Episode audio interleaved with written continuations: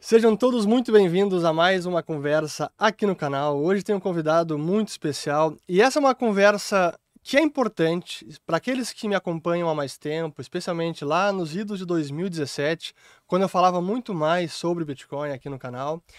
E eu quero falar agora sobre investimentos em geral, sobre Bitcoin, algumas polêmicas também que surgiram nas redes sociais. Para quem me acompanha no Twitter, sabe que eu sou bastante ativo por lá e, como costuma ser usual no Twitter, polêmica é uma constante. Mas é um vídeo fundamental não apenas para quem está no mundo do Bitcoin há mais tempo e também para quem não está, porque a gente quer abordar aqui assuntos sobre investimentos em geral e como este ativo, que na minha humilde opinião é fantástico, inédito e merece um lugar na carteira de todo investidor, é preciso saber como compatibilizar isso com pessoas comuns na carteira de investimentos de pessoas comuns. E para falar deste assunto, tem aqui junto comigo Diego Collen da Node Runners Brasil. Muito obrigado por aceitar o convite. Seja bem-vindo. Obrigado, Fernando, por essa belíssima introdução. Eu que sou absolutamente grato ao seu convite. Foi extremamente prazeroso nos conhecermos lá em Belo Horizonte, onde tivemos oportunidade de conversar e nos conhecermos. E eu não pude ficar mais feliz ao aceitar esse convite. Vai ser um prazer falar sobre mercados, economia, finanças globais e o Bitcoin como é, uma pauta importante na geopolítica global aí. Excelente. Então vamos lá. Até para que o pessoal de casa saiba, assim, é, o o que acabou suscitando essa conversa foi então uma polêmica no Twitter, que a gente vai entrar ao longo da conversa, não exatamente agora no início.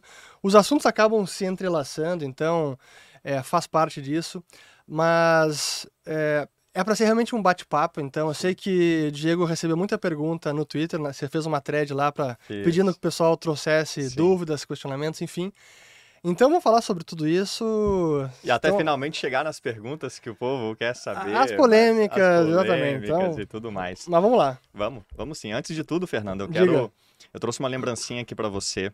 É que eu trouxe lá de Jericoacoara, é, do projeto Praia Bitcoin Brasil, onde eu passei o carnaval a convite do Fernando Motolese e do Vinícius, do Palavra de Satoshi. E, e eu quero trazer para você esse kitzinho uh, que é muito simbólico para mim. Eu me sinto muito honrado em trazê-lo, porque você que apresentou o Bitcoin para tanta gente no Brasil, que inclusive usou-me como veículo para enviar um abraço para você, uma mensagem de carinho por você ter feito parte da jornada bitcoinheira. Eu vim uh, dizer que o Bitcoin ele já tem conta corrente que rende juros, tem cartão de débito e até nota em papel. E tudo on-chain. E tudo on e off-chain uh, nessa solução uh, conjunta entre uh, a primeira e a segunda camada. Então, esse kit tem a nota em papel, tem um cartão demais, de cara. débito que você pode usar, inclusive sem internet, para fazer transações pela Lightning. É uma coisa incrível, que inclusive já é o dia a dia de Jericoacoara, que replica o experimento lá de El Salvador. Então, as crianças lá da escola todos os dias usam esse cartão para comprar frutas com 10 satoshis na Lightning. Então, elas usam o Bitcoin como se fosse uma espécie de Pix. Uhum. O pagamento é praticamente instantâneo, virtualmente gratuito e absolutamente privado. E pode ocorrer até sem internet. Então, nessa economia circular, nascendo lá em Jericoacoara, eu trouxe para você um pouquinho do que é o o futuro do Bitcoin aí. Pô, muito obrigado demais. E eu vou, depois, aqui quando a gente acabar de gravar, você vai me explicar exatamente como é que funciona. Se Deus quiser. Mas fico honrado pelo presente. E, até para quem não sabe, quem não é desse mundo, né? Bitcoin, uh, on-chain, off-chain, significa as transações que ocorrem na rede. E off-chain, na Lightning Network, é a rede relâmpago. Que a gente vai falar sobre isso, Vamos. que tem a ver também com taxas de juros e investimentos. Sim. Mas realmente, muito obrigado. Fico honrado pelo presente. Obrigadão. Que legal. Mas vamos lá. Então, você tem várias perguntas, vários assuntos pra gente Sim. abordar. Mas importante até porque recentemente eu entrei numa polêmica com a comunidade do Bitcoin, o pessoal mais Sim. raiz, os maximalistas. Até a gente vai voltar a essa definição de maximalistas. Sim. Mas você também entrou em polêmica com o mercado financeiro. O mercado financeiro. E hoje é engraçado que eu, eu represento o mercado financeiro. Eu sou Faria Limer aqui, né? O pessoal disse que eu sou Faria Limer agora. Mas enfim, então vamos lá. E estamos aqui na Faria Lima, Porto Alegrense, inclusive. Né? Exato. Só faltou o coletinho. Eu tenho aqui depois, depois eu vou dar um pra ah, você. É, tá. Mas vamos lá, perguntas então e assuntos pra gente começar. Bom, olha só. Fernando, eu queria começar com uma mensagem que é simbólica e fazer a introdução à primeira polêmica que foi entre o mercado financeiro, moeda estatal, dinheiro privado e taxa de juros. Uhum. é, você apresentou o Bitcoin para o mercado é, de capitais no Brasil e fez um papel importantíssimo ao introduzir um ativo que tem uma relevância geopolítica global. E eu acho que você vai ter um papel importantíssimo ao apresentar o mercado de capitais do Bitcoin para o mercado de capitais tradicional. O Bitcoin, que é um dinheiro privado, já conhece o livre mercado e um mercado de Bitcoins surgiu e a ele nós damos o nome de Lightning, que uhum. nada mais é um mercado que tem oferta e demanda. E que dessa oferta e demanda nativas para transações em Bitcoin emerge uma curva de juros, com a sua taxa básica e taxas é, de maior duration ao longo da curva. Isso, uhum. aliás, o Fernando, foi uma das coisas que me trouxe do mercado financeiro para o Bitcoin. Esse foi o meu caminho. Eu vim de outros tokens, então eu tinha conta na XP, eu tinha ações, tinha conta em dólar, tinha fundos imobiliários, tinha tudo que você pudesse imaginar. E quando eu olhava para o Bitcoin, me faltava essa referência.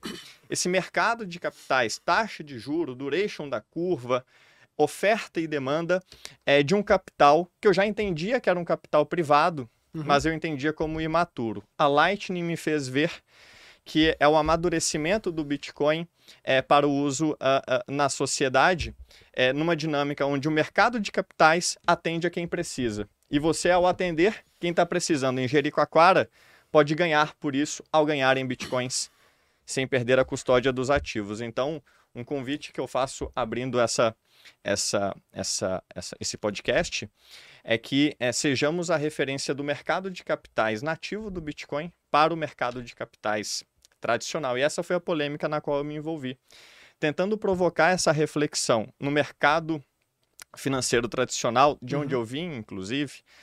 Uh, eu costurei perguntas que deveriam levar à conclusão de que a moeda é o monopólio do Estado, cujo preço mais importante da economia, que é a taxa básica de juros, é centralizadamente definida por ele. E nós podemos concluir que preço deve emergir do livre mercado, do livre atuar das forças de mercado. Sim. Isso sempre foi muito rico para mim. E quando eu percebi que havia uma moeda estatal cujo preço é controlado, influenciado, manipulado, e de repente eu vi um capital privado cujo preço emerge do livre mercado, eu precisava falar isso para outras pessoas. E a forma como eu encontrei foi provocando, através de perguntas, essa reflexão. E aí eu achei uma excelente oportunidade de aproveitar essa polêmica com o mercado financeiro, que às vezes é, não, não tem, às vezes, uh, por vários motivos, não enxerga isso tá, dessa forma ainda. E desconhece por completo, às vezes, como o Bitcoin funciona. é, é, verdade. A verdade, verdade é essa. Esse costuma ser o padrão. Exato. E dessa polêmica eu achei legal de a, a, abordar o Fernando e falar: olha, taxas de juros são uh, pauta importante no mundo inteiro. Uhum. Pouca coisa é mais importante hoje do que o preço do dinheiro. Nós aqui no Brasil temos uma das taxas mais altas do mundo uhum. uh, e o nosso Banco Central está sofrendo ataques à sua própria independência. Lá nos Estados Unidos, a subida mais rápida da história quebrou absolutamente tudo, evaporou em perdas não realizadas 91% do colchão de liquidez dos bancos. Uh, e deu início ao que a gente chama de um controle da curva de juros disfarçado. O governo americano Sim. basicamente resolveu cobrir 4,4 trilhões de títulos públicos na tesouraria dos bancos. 4,4 trilhões é o que o Banco Central Europeu compra de ativos desde 2014. e os Estados Unidos, em um programa que em 20 linhas ele abriu, é, faz o mesmo agora lá. Então, o controle da curva de juros chegou na sala é, e é o elefante branco hoje nos Estados Unidos. Controle da curva de juros, que já acontece na Europa desde o ano passado e também não recebe esse nome. O nome do controle da curva de juros na Europa é o Anti-Fragmentation Protocol. Basicamente, a terceira economia do mundo, que é qual? É França, uh, Espanha, Itália, Portugal, uh, Irlanda, uh, em conjunto, os PIGs, né? É, constitui uma economia que só perde para dos Estados Unidos e a China. E o Banco Central Europeu está comprando títulos longos para não deixar o spread dos títulos desses países abrir demais para o da, pro da Alemanha. Com o Japão, que é a terceira maior economia do mundo, já fazendo o yield curve control, que é o controle da curva de juros, há muitos anos. Inclusive, o Banco Central japonês já tem 50% da dívida do governo, esse número é 20% na Europa e 20% nos Estados Unidos. O mercado privado foi para as cucuias, como a gente diz por aqui, no que diz respeito não, ao dinheiro. Não dá nem para dizer que é mercado. não dá nem para dizer que é mercado. E eu achei importantíssimo que nessa altura nós começássemos a provocar uma reflexão. O que tem o, a moeda de especial que ela não pode obedecer a princípios que o mercado financeiro tanto gosta, que é a de privatização, ou seja, de eh, privatizarmos o uhum. dinheiro e termos um dinheiro privado, cuja taxa de juros emerge do livre mercado. Por que idolatrarmos ou, ou brigarmos por um sistema é, tão manipulável assim. Inclusive, o que acontece com o Japão vai acontecer na Europa e, eventualmente, vai acontecer nos Estados Unidos, porque, na ausência do livre mercado, o Banco Central vai ser obrigado a comprar os títulos que os governos, eventualmente, vão ter que imprimir. E uma, uma, uma leitura que eu fiz hoje vindo para cá, no Uber.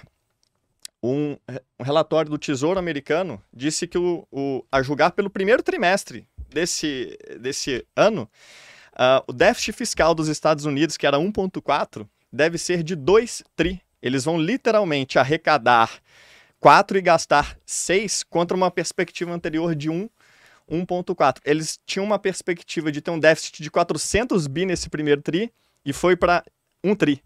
Então, só nesse primeiro trimestre já caiu a arrecadação, subiu o custo, e num mundo que está sendo tomado pela impressora do dinheiro, o Bitcoin se torna cada vez mais evidente. Excelente. Bom, então tem, temos aí um, um monólogo. Nem teve tá pergunta. mas, mas é importante, eu queria, assim, uh, abordar essa questão, assim, acho que praticamente essa a análise eu concordo com praticamente tudo. Assim, o, o, estado do sistema monetário atual, a intervenção dos bancos centrais, controle da curva de juros que existe no Japão, lá já é explícito, nos outros países ele é Sim. é mais velado, não é oficial, que Declarado. o objetivo é controlar a curva de juros, é como você falou na Europa, não, a gente vai evitar a fragmentação controlando os spreads. Tá, estão controlando os juros. Mas é importante, assim, quando a gente... Eu sei, acho que uma, uma facilidade que eu tenho que eu também vim do mercado tradicional, entrei no, eu fui, me tornei Faria Limer de 2017 para cá, porque foi quando eu efetivamente entrei no mercado financeiro. Mas eu acho que eu consigo transitar muito bem nos dois mundos e consigo traduzir o mundo do Bitcoin para o mercado tradicional, que os, os maximalistas gostam disso, é o mercado legado, o legacy, legacy, legacy Financial System. E o contrário também, eu consigo, acho, traduzir o mercado tradicional para o mundo do Bitcoin. Sim. E eu acho importante compatibilizar as duas coisas, até para tentar extrair o, o, ruído da conversa que eu vejo que muitas vezes acaba acontecendo. Sim. Como, por exemplo, em polêmicas que eu vejo no mercado entre o pessoal no mercado financeiro tradicional e, e no, entre quem está já no mundo do Bitcoin. Muitas vezes a conversa entre quem está no mundo do Bitcoin já é no nível do idealismo e o que deve ser feito. Não que esteja incorreto, Sim. mas que às vezes a conversa acaba que não, não, não anda para frente, não anda né? frente porque estão falando sobre coisas diferentes. Sim. Se a gente estivesse conversando aqui unicamente sobre qual é o sistema monetário ideal, que eu defendo, que os bancos centrais deveriam fazer, o que deveria acontecer com a moeda, para mim é liberdade monetária absoluta. Acaba monopólio de banco central, acaba intervenção na taxa básica de juros ou na curva inteira e pronto. Para mim esse é o sistema ideal.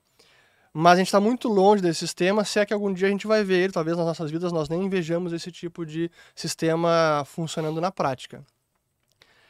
Portanto, tendo o sistema que nós temos hoje, é esse que opera, como é que a gente consegue melhorá-lo ou ser menos nocivo possível para a economia? Sim. Acho que muitas vezes o mercado tradicional chega só até esse ponto. É, tem amigos que trabalham no mercado e, e hoje criticam a atuação do governo atual que está querendo interferir politicamente no sim, Banco Central. Sim. E eu concordo, quer interferir demais, mas se a gente for ah, fazer análise pura do Banco Central, a própria existência do Banco Central já é uma interferência em si. Sim. Mas não quer dizer que a gente não possa melhorar ele e tentar blindar de mais interferência, de aventuras, de Sim. heterodoxias, que eu acho que é possível. Sim.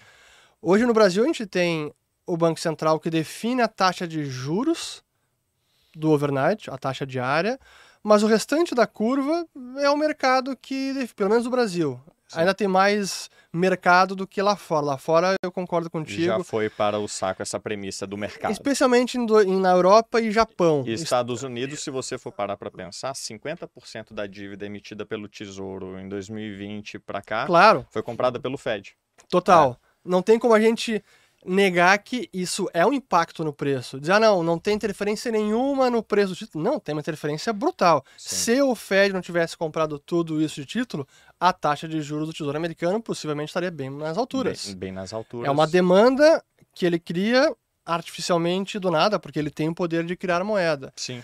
Então, eu acho importante entender esses dois mundos. Tem o mundo ideal, que eu defendo, mas eu sei que é muito difícil a gente chegar, chegar nesse ponto. Chegar lá da, da, noite pro dia. Não quer dizer que eu vou abrir mão, bom, já que não dá para chegar lá, esquece. Não, vou continuar defendendo. Sim. Mas é preciso entender que dentro do mundo que a gente opera hoje, tem formas de melhorá-lo. Vai ser o ideal? Não. Mas dá para ser menos pior. menos pior. Acho que muitas vezes o ruído da conversa entre bitcoiners e acontece mercado tradicional o ideal e acontece o que a gente nisso. tem. Exato. E eu acho que você provoca uma reflexão interessantíssima que é o que eu acho que eu aprendi a entender da economia do Japão, na, olhando a economia da Europa e agora a, a, dos Estados Unidos. E há um degradê perfeito, né? Onde o Japão está. Uhum. É, onde ele já declarou que ele não vai deixar o título de 10 anos do governo subir os juros para cima de 0,5, a Europa ela não declara propositalmente é, qual que é o break, qual que é o, o o, o controle é, da curva de juros qual dela. Qual é o teto ali? Qual é o teto? que ela admite? Porque uma vez que ela admite, o mercado sabe aonde que ela quebra. Então a coisa tá vai tão... testá-lo, vai, vai testar testar o Banco Central Europeu. Exatamente. O Banco Central Europeu já está na berlinda e eventualmente é Uh, de forma mais lenta e mais uh, uh, sorrateira, os Estados Unidos colocam, começam a colocar um price floor, um, um, piso no valor dos títulos deles. Ou seja, os títulos já foram para o saco, mas são um título que vale 6 a mercado já é usado como se valesse 10 no BTFP. O que esses governos estão fazendo, e de acordo com o que o Fernando está falando, é eles podem ou salvar as suas respectivas economias e mantê-las funcionando sem um cataclisma deflacionário, calote para todos os lados, ou eles salvam as suas moedas.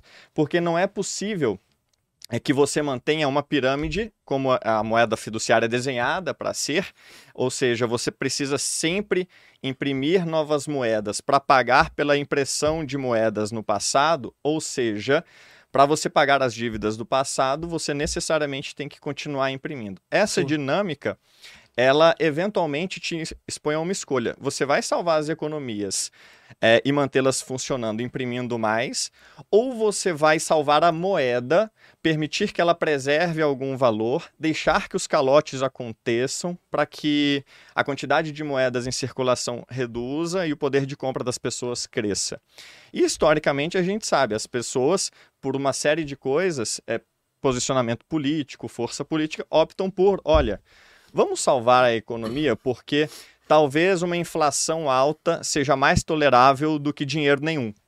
Então, os bancos, governos e bancos centrais atuam em conluio, como tem atuado recentemente. Os Estados Unidos Sim. é uma causa, é uma, um caso recente. Para, olha, vamos salvar a economia.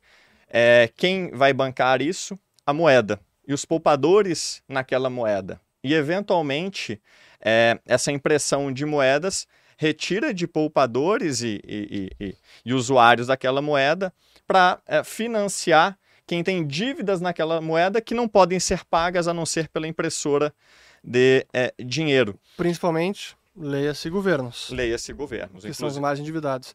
Mas deixa, esse é um ponto importante até para tentar também trazer todo mundo aqui para nossa conversa. Hum é, o que a gente está falando aqui ainda é sobre taxa de juros, influência nos mercados, no valor dos títulos, e isso é importante para quem está construindo Sim. patrimônio, para quem tem investimentos, onde investir, porque muitas vezes, a gente vai chegar, no longo da conversa a gente vai chegar nesse ponto, muitas vezes o pessoal estritamente Bitcoin, ou quase 100% Bitcoin, Sim.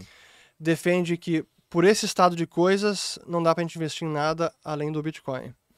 Eu discordo. Há, há, sim, gente que pensa assim. Há gente que pensa sim. assim. Eu discordo e a gente vai entrar mais a fundo nisso. Mas eu queria trazer, eh, eh, estressar o ponto que essa análise tem a ver com o que eu chamo, eu, vários analistas, investidores, de repressão financeira. Uhum. Onde os bancos centrais buscam controlar as taxas de juros, não apenas a básica, mas como a gente falou, a, a curva, curva toda e como controla a curva toda, ou como influencia a curva toda, que serve como baliza para o restante do mercado, puxa todas as taxas de juros. Aí vai, a taxa de juros do tesouro é suprimida ou reprimida, isso também vai impactando taxa de juros de bonde corporativo, grau de investimento, dívida especulativa, imobiliário, tudo. tudo. É um impacto em todo Sim. o mercado.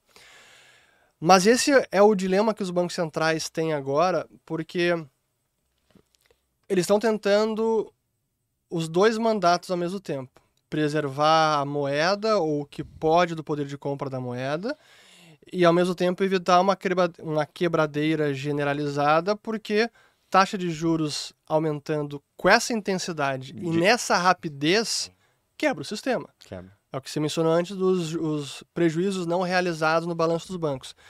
Eu venho chamando atenção para isso há algum tempo, falei até numa palestra em 2019 na, no Instituto Mises Brasil, como esse dado de prejuízo não realizado no balanço dos bancos, ele iria disparar num cenário de aumento de juros, e que esse era o motivo que os bancos centrais não iam permitir os juros aumentarem. Só que entrou 2020, 2021, aquela impressão de dinheiro, pacote monetário, pacote fiscal, pandemia, cheque pelo correio, inflação disparou. Sim. E ele não podia simplesmente, opa, com essa inflação nesse patamar eu preciso fazer alguma coisa, eu tenho Sim. que subir taxa de juros, que é a única ferramenta que ele conhece para combater a inflação.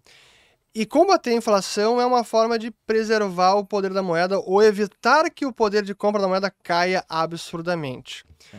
E é um ponto que eu preciso trazer que eu acho que alguns bitcoiners uh, talvez não entendam por completo, uhum. e até talvez gente do mercado financeiro tradicional, é que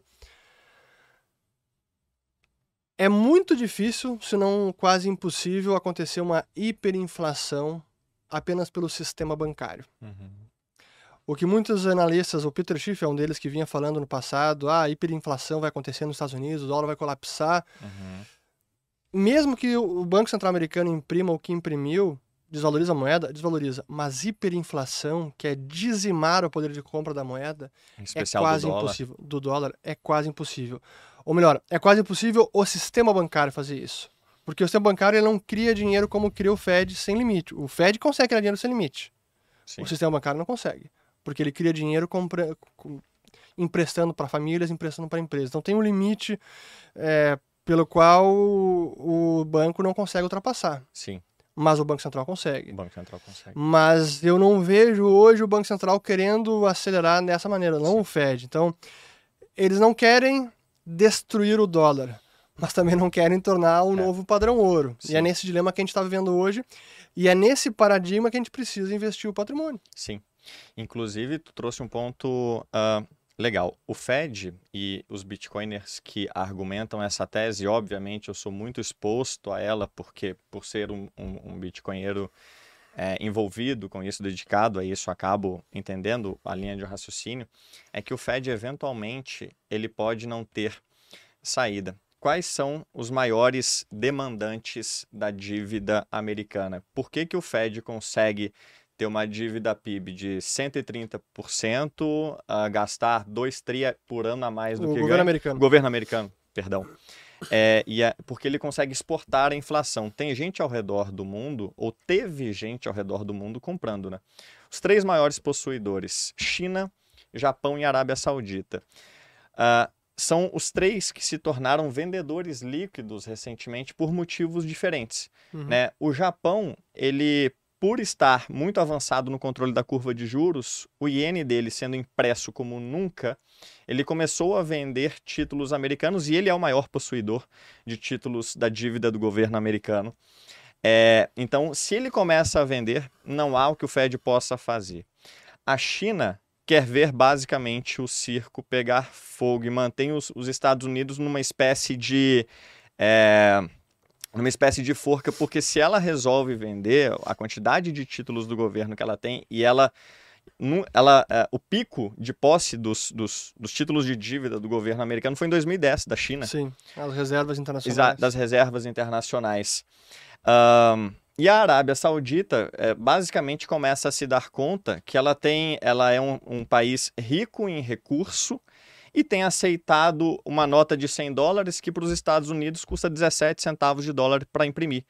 Então ela até menos. Considerar a... o, o, eletrônico é custo praticamente é um custo zero. praticamente zero. Esse número, inclusive, tirei de, um, é, de um, uma declaração do ministro exterior chinês. Ele uhum. falou assim: olha, os Estados Unidos exploram a riqueza do mundo ao imprimir, ao gastar 17 centavos para imprimir uma nota de 100, que a gente aqui do outro lado do mundo tem que gastar 100 dólares de produto e serviço. Somos obrigados a, a comprar, a aceitar esse Somos dinheiro. obrigados a aceitar. Então os bitcoinheiros eles apontam, olha, os Estados Unidos, apesar de terem tido um palco global para exportar a inflação, de repente quem estava importando-a já não a quer mais. E se esses três países, que são os maiores possuidores, eventualmente quiserem vender, ou para proteger a moeda, ou para forçar uma inflação é, nos Estados Unidos, e, e há motivos para acreditar de que isso pode ser em conluio, né? Então a OPEP é, anunciou o corte de 1,5 milhões de barris por dia. Só a Rússia vai cortar 500 mil.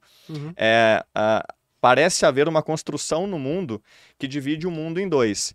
É entre é, países que se deram conta de que quem é resource rich, países ricos em recursos naturais, BRICS uh, e, e, a Ásia sendo puxados pela China contra uma região do mundo é, que não é tão rica em recursos, mas está absolutamente presa numa espiral de dívida da morte é que não pode ser paga a não ser imprimindo grana, que é Estados Unidos e Europa. Então uhum. o mundo começa a se recortar entre quem tem dívida para pagar e tem, quem tem recurso para vender. E eventualmente quem tem recurso para vender não vai aceitar é, moeda papel impressa do nada e vai inclusive tentar trocar a, as reservas que tem nessa porcaria por outras coisas e essa é uma, uma das grandes pautas assim. Boa. Aí tem, como diz o americano, a lot to unpack. Tem, tem bastante pra gente des, desembrulhar aqui nesse argumento. Vamos lá. Entrando. A questão da. Primeiro, sobre a. a deixa eu ir pro, pro final Sim. da a conclusão do que eu ia falar, Sim. que é os riscos esses são reais. Ah, o dólar perdeu o status de reserva. É real, mas para mim ainda está muito distante no tempo. A moeda americana desvalorizar é real, mas está muito distante no tempo. Ah, ter calote tesouro americano é real, mas para mim ainda está distante no tempo. Porém, como são riscos, eles precisam ser mitigados. Então, para quem investe o patrimônio, precisa ver como é que considera isso. Como é que eu consigo minimizar esses riscos? Sim. É Bitcoin, é ouro, tem. é imóvel, tem, tem várias, a gente vai entrar nos imóveis ainda. Tem várias formas de mitigar esse risco. E eu não desconheço esses riscos, que os Bitcoiners muito bem é, elencam. Agora, eu volto para o início da, da argumentação sobre China, Arábia Saudita e Japão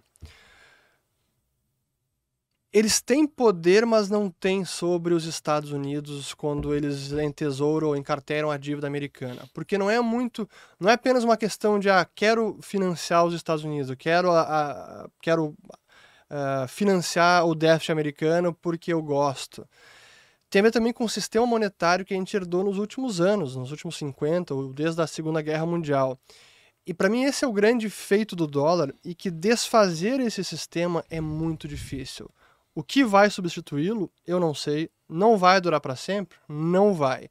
Mas hoje, em termos das outras moedas, eu não vejo nenhuma séria concorrente. Não é nem euro, nem iene, e nem mesmo o yuan chinês, e muito menos a Arábia Saudita e os países do Golfo, que atrelam suas moedas ao dólar americano.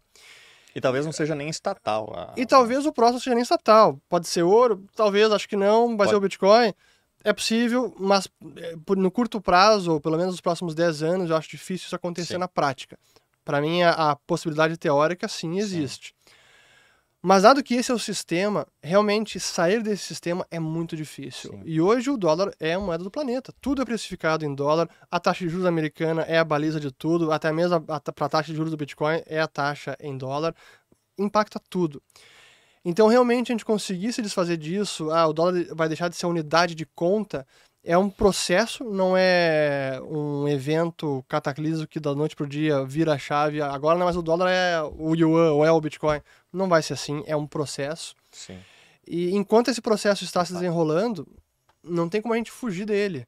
Sim. Então a gente pode mitigar, tem formas de tentar se, se defender, se preparar, é. tentar ao máximo evitar ou se tentar se blindar da repressão financeira, porque ela é real. Sim. O pessoal fala muito, com razão, os bitcoinheiros, da taxa de juros negativa.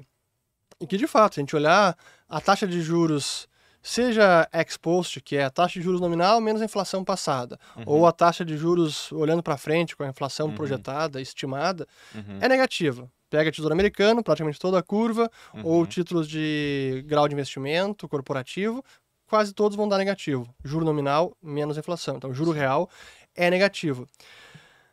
Mas o que, que se faz diante disso? Sim. Acho que para mim essa é uma grande questão que eu começo a entrar na polêmica com os bitcoinheiros Sim. de divergência o que fazer. Sim. Porque eu não acho que a solução seja, bom, vou colocar tudo em Bitcoin. Uhum. Porque também entra em outros riscos que não estão completamente dominados, não são completamente conhecidos e não se pode mitigar por completo. Sim. Então, ah, vou colocar 100% em Bitcoin. Sim. É, Para muita gente é muito arriscado. Acho que é. E, e, e, talvez já entrando um pouco na polêmica, mas sim, eu queria deixar um pouco mais para o final, mas é difícil de não entrar na polêmica. Não, por favor, fique à vontade. Uh, eu vejo às vezes com muito receio como essas recomendações são passadas em rede social, em vídeos, uhum. por gente influente, o Michael Saylor, que é um muito influente, uhum. como se fossem recomendações aplicáveis por todo mundo, todo mundo né? a qualquer momento, em qualquer lugar. E não são. O que o, o Michael Saylor consegue fazer com a MicroStrategy de se alavancar, emitir dívida, investir em Bitcoin, deixar lá no seu balanço e a perder de vista. Você é replicável por pouquíssimas pessoas. Ele tem uma empresa com um bom modelo de negócio, geradora de, geradora caixa. de caixa. Ele conseguiu se alavancar com juros baixíssimos, coisa que agora não consegue. Sim. Eu não lembro do perfil da dívida lá, todas as nuances do, se tem um juro pós-fixado ou não, se vai ter algum gatilho, o juro dispara, não sei. Mas acho que ele consegue carregar essa dívida por um bom tempo sem se preocupar e sem ter que vender os bitcoins que Sim. ele tem no balanço. Exato. Mas essa é uma estratégia que parece fazer sentido mas que não é aplicável por muita gente muita ou gente. por quase ninguém. Sim. E recomendar esse tipo de estratégia como se fosse algo trivial. É, trivial e sem risco que todo mundo pode fazer, que é o mais correto, sensato que vai proteger você, eu vejo com muito receio, porque Sim. não é assim. Não, e deve ser vista com receio, porque ela, uma coisa eu aprendi no mercado, inclusive numa casa de análise é, cuja admiração a gente compartilha, que tudo que você precisa está no preço spot. Então, de nenhuma forma, comece alavancando nesse jogo e nem é, use essa ferramenta com, com trivialidade. A alavancagem, ela, é, ela, ela pode te tirar do jogo o preço do Bitcoin, ou o que o Bitcoin oferece quando em autocustódia, é tudo o que você precisa para ele entregar o valor que ele pode entregar. Mas eu queria dar dois passos atrás numa coisa, numa expressão chave que tu disse que eu uhum. acho legal é, explicar, da repressão financeira, que já foi usada anteriormente. Os claro. Estados Unidos fez o controle da curva de juros numa situação muito parecida com a de hoje, que foi na década de 40. Né? Claro. Né? Ele está tão endividado hoje, na verdade, mais do e lá, que... E lá era explícito. Lá Sim, era por decreto, era tabelado o teto de juros do rendimento de três meses, então realmente isso aconteceu. Aconteceu. Lá. Na década de 40, uma forma de monetizar a dívida, ou seja, você imprime mais moedas do que você paga e aos poucos a sua dívida se torna menor em proporção, ou seja, você, divi você diminui o percentual da sua dívida em relação ao seu PIB, porque você imprime uma quantidade de moedas, remunera uma quantidade menor disso. As pessoas de posse dessa informação que detêm o seu título, elas obviamente vão vender esse título para comprar outras coisas.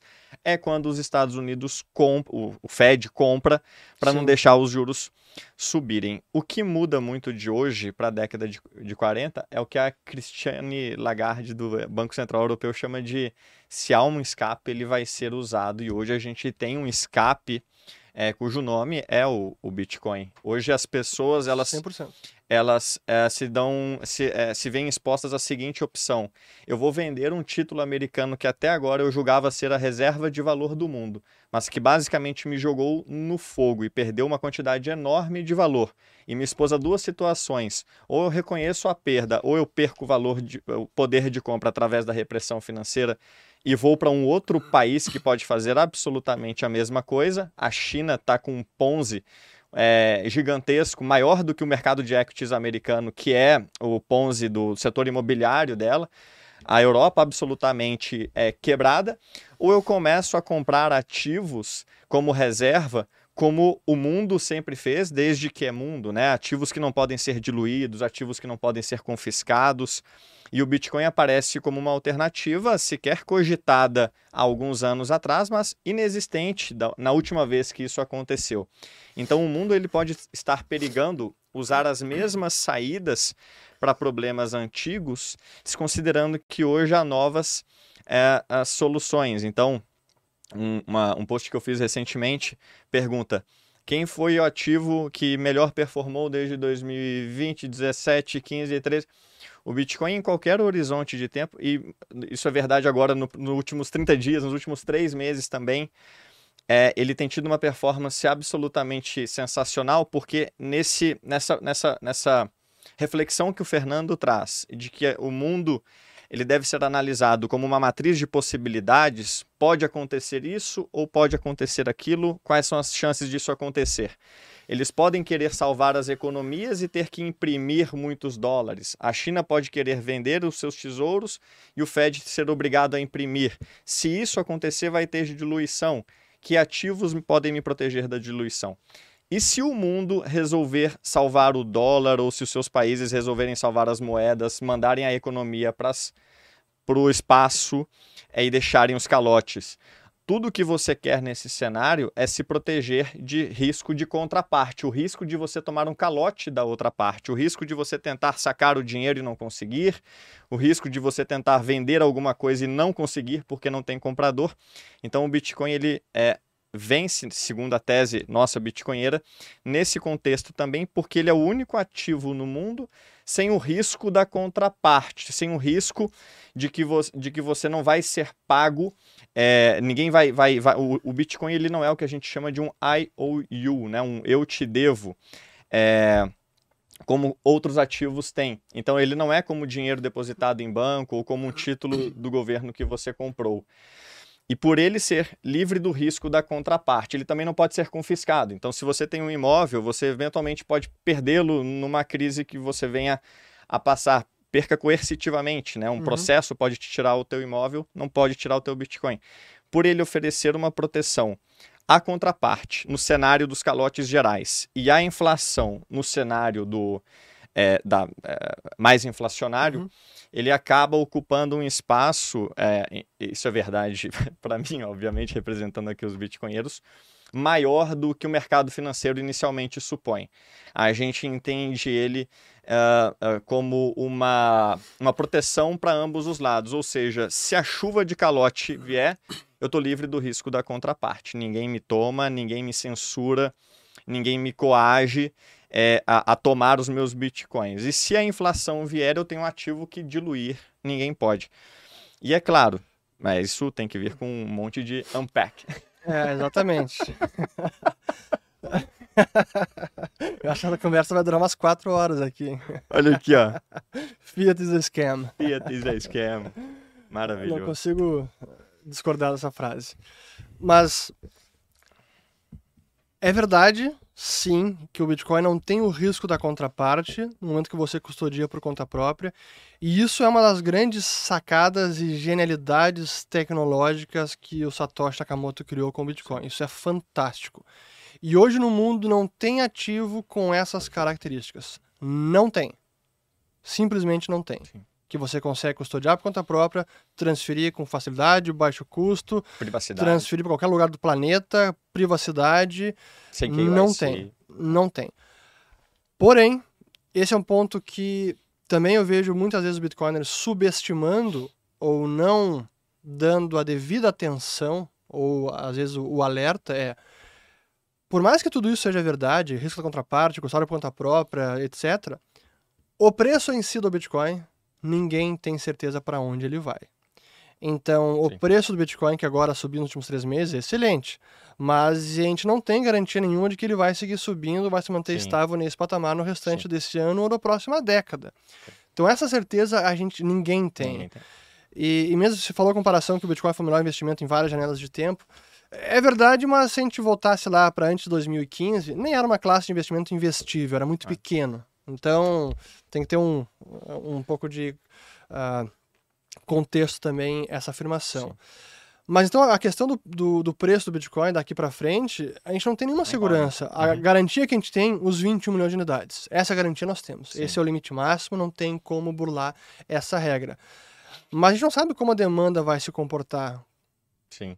Por Bitcoin. Pode aumentar, pode seguir aumentando, mas vá que haja uma crise de confiança, houve um bug no sistema, ou simplesmente todo mundo que as pessoas que a gente acha que vão se convencer desta nossa argumentação, acho que ah, quer saber, vocês têm razão, mas eu não, é. igual não, não gosto. Então, pode ser que o Bitcoin atinja um nível de preço e fique estacionado lá e não suba mais. Sim. Então, essa certeza ninguém tem. Então, esse é o alerta que eu faço para muita gente e os bitcoinheiros em geral.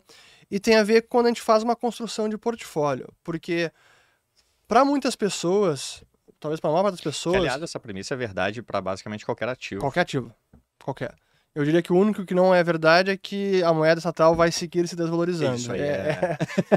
a, a, discussão é a qual taxa ela vai se desvalorizar. Sim. E eventualmente isso converge ao valor intrínseco dela, é zero, né? Porque se você desenhar no Excel, desvalorize isso daqui para mim 2 ou 7% ao ano e vai traça no, no pé da perpetuidade. É isso. Isso com certeza. Mas é, como você não é obrigado a escolher entre Bitcoin e moeda estatal, você tem um leque de ativos que pode atender uma gama de necessidades de cada investidor. E, e é que a gente acaba entrando na polêmica de como compatibilizar o mercado tradicional e um portfólio de investimentos com o Bitcoin. É que você tem gente que precisa de geração de renda, precisa ter um, um fluxo de renda de algum investimento. Uhum. O Bitcoin hoje dá pela Lightning, uhum. mas não é a, a única fonte de renda. Talvez alguém queira um imóvel, queira um ativo real, talvez alguém queira emprestar para uma empresa. E mesmo no mundo bitcoinizado, que a gente vai entrar uhum. mais nisso, nisso, sim, nisso aí, sim.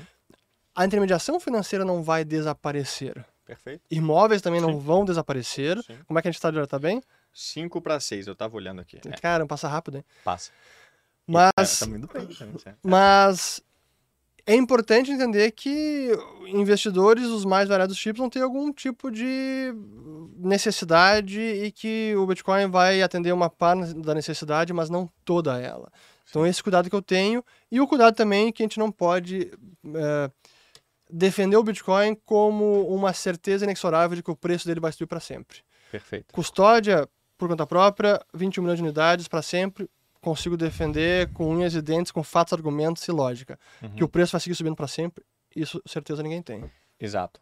É, e é importante você trazer isso porque uh, uh, contribui o fato de que se a gente conclui que as moedas fiduciárias uh, vão continuar a serem impressas pelo próprio regime de metas de inflação, uhum. a gente não pode dizer para onde vai o preço do Bitcoin e nem de nenhum outro ativo. Mas a gente pode dizer o seguinte: para um mundo com cada vez mais moedas fiduciárias, que aliás a história atrela uma chance de sucesso de 0%. Sabe quantas moedas fiduciárias perseveraram ao longo do tempo? Nenhuma a gente vive um momento de experimento histórico, onde pela primeira vez na, na história a gente vive 100% é, com moeda fiduciária. Inclusive, o franco suíço era parcialmente lastreado em ouro até a década de 90 é. e o dólar foi até a década de 70 meio aos cambalacho. Uh, então, a gente pode dizer que para um mundo uh, onde cada vez mais moedas eh, fiduciárias terá, a gente terá a mesma quantidade de bitcoins. E isso é verdade para tudo, porque, porque na medida em que a sociedade avança e produz mais com menos por conta da tecnologia, a gente vai ter cada vez mais mesas, cada vez mais cadeiras, cada vez mais carros uhum. sendo feitos para uma mesma quantidade de bitcoins. Então, é o, o, preço do Bitcoin ele emerge de uma forma pela teoria dos jogos, game theoretically, né? Quer dizer, eventualmente bens monetários convergem a um.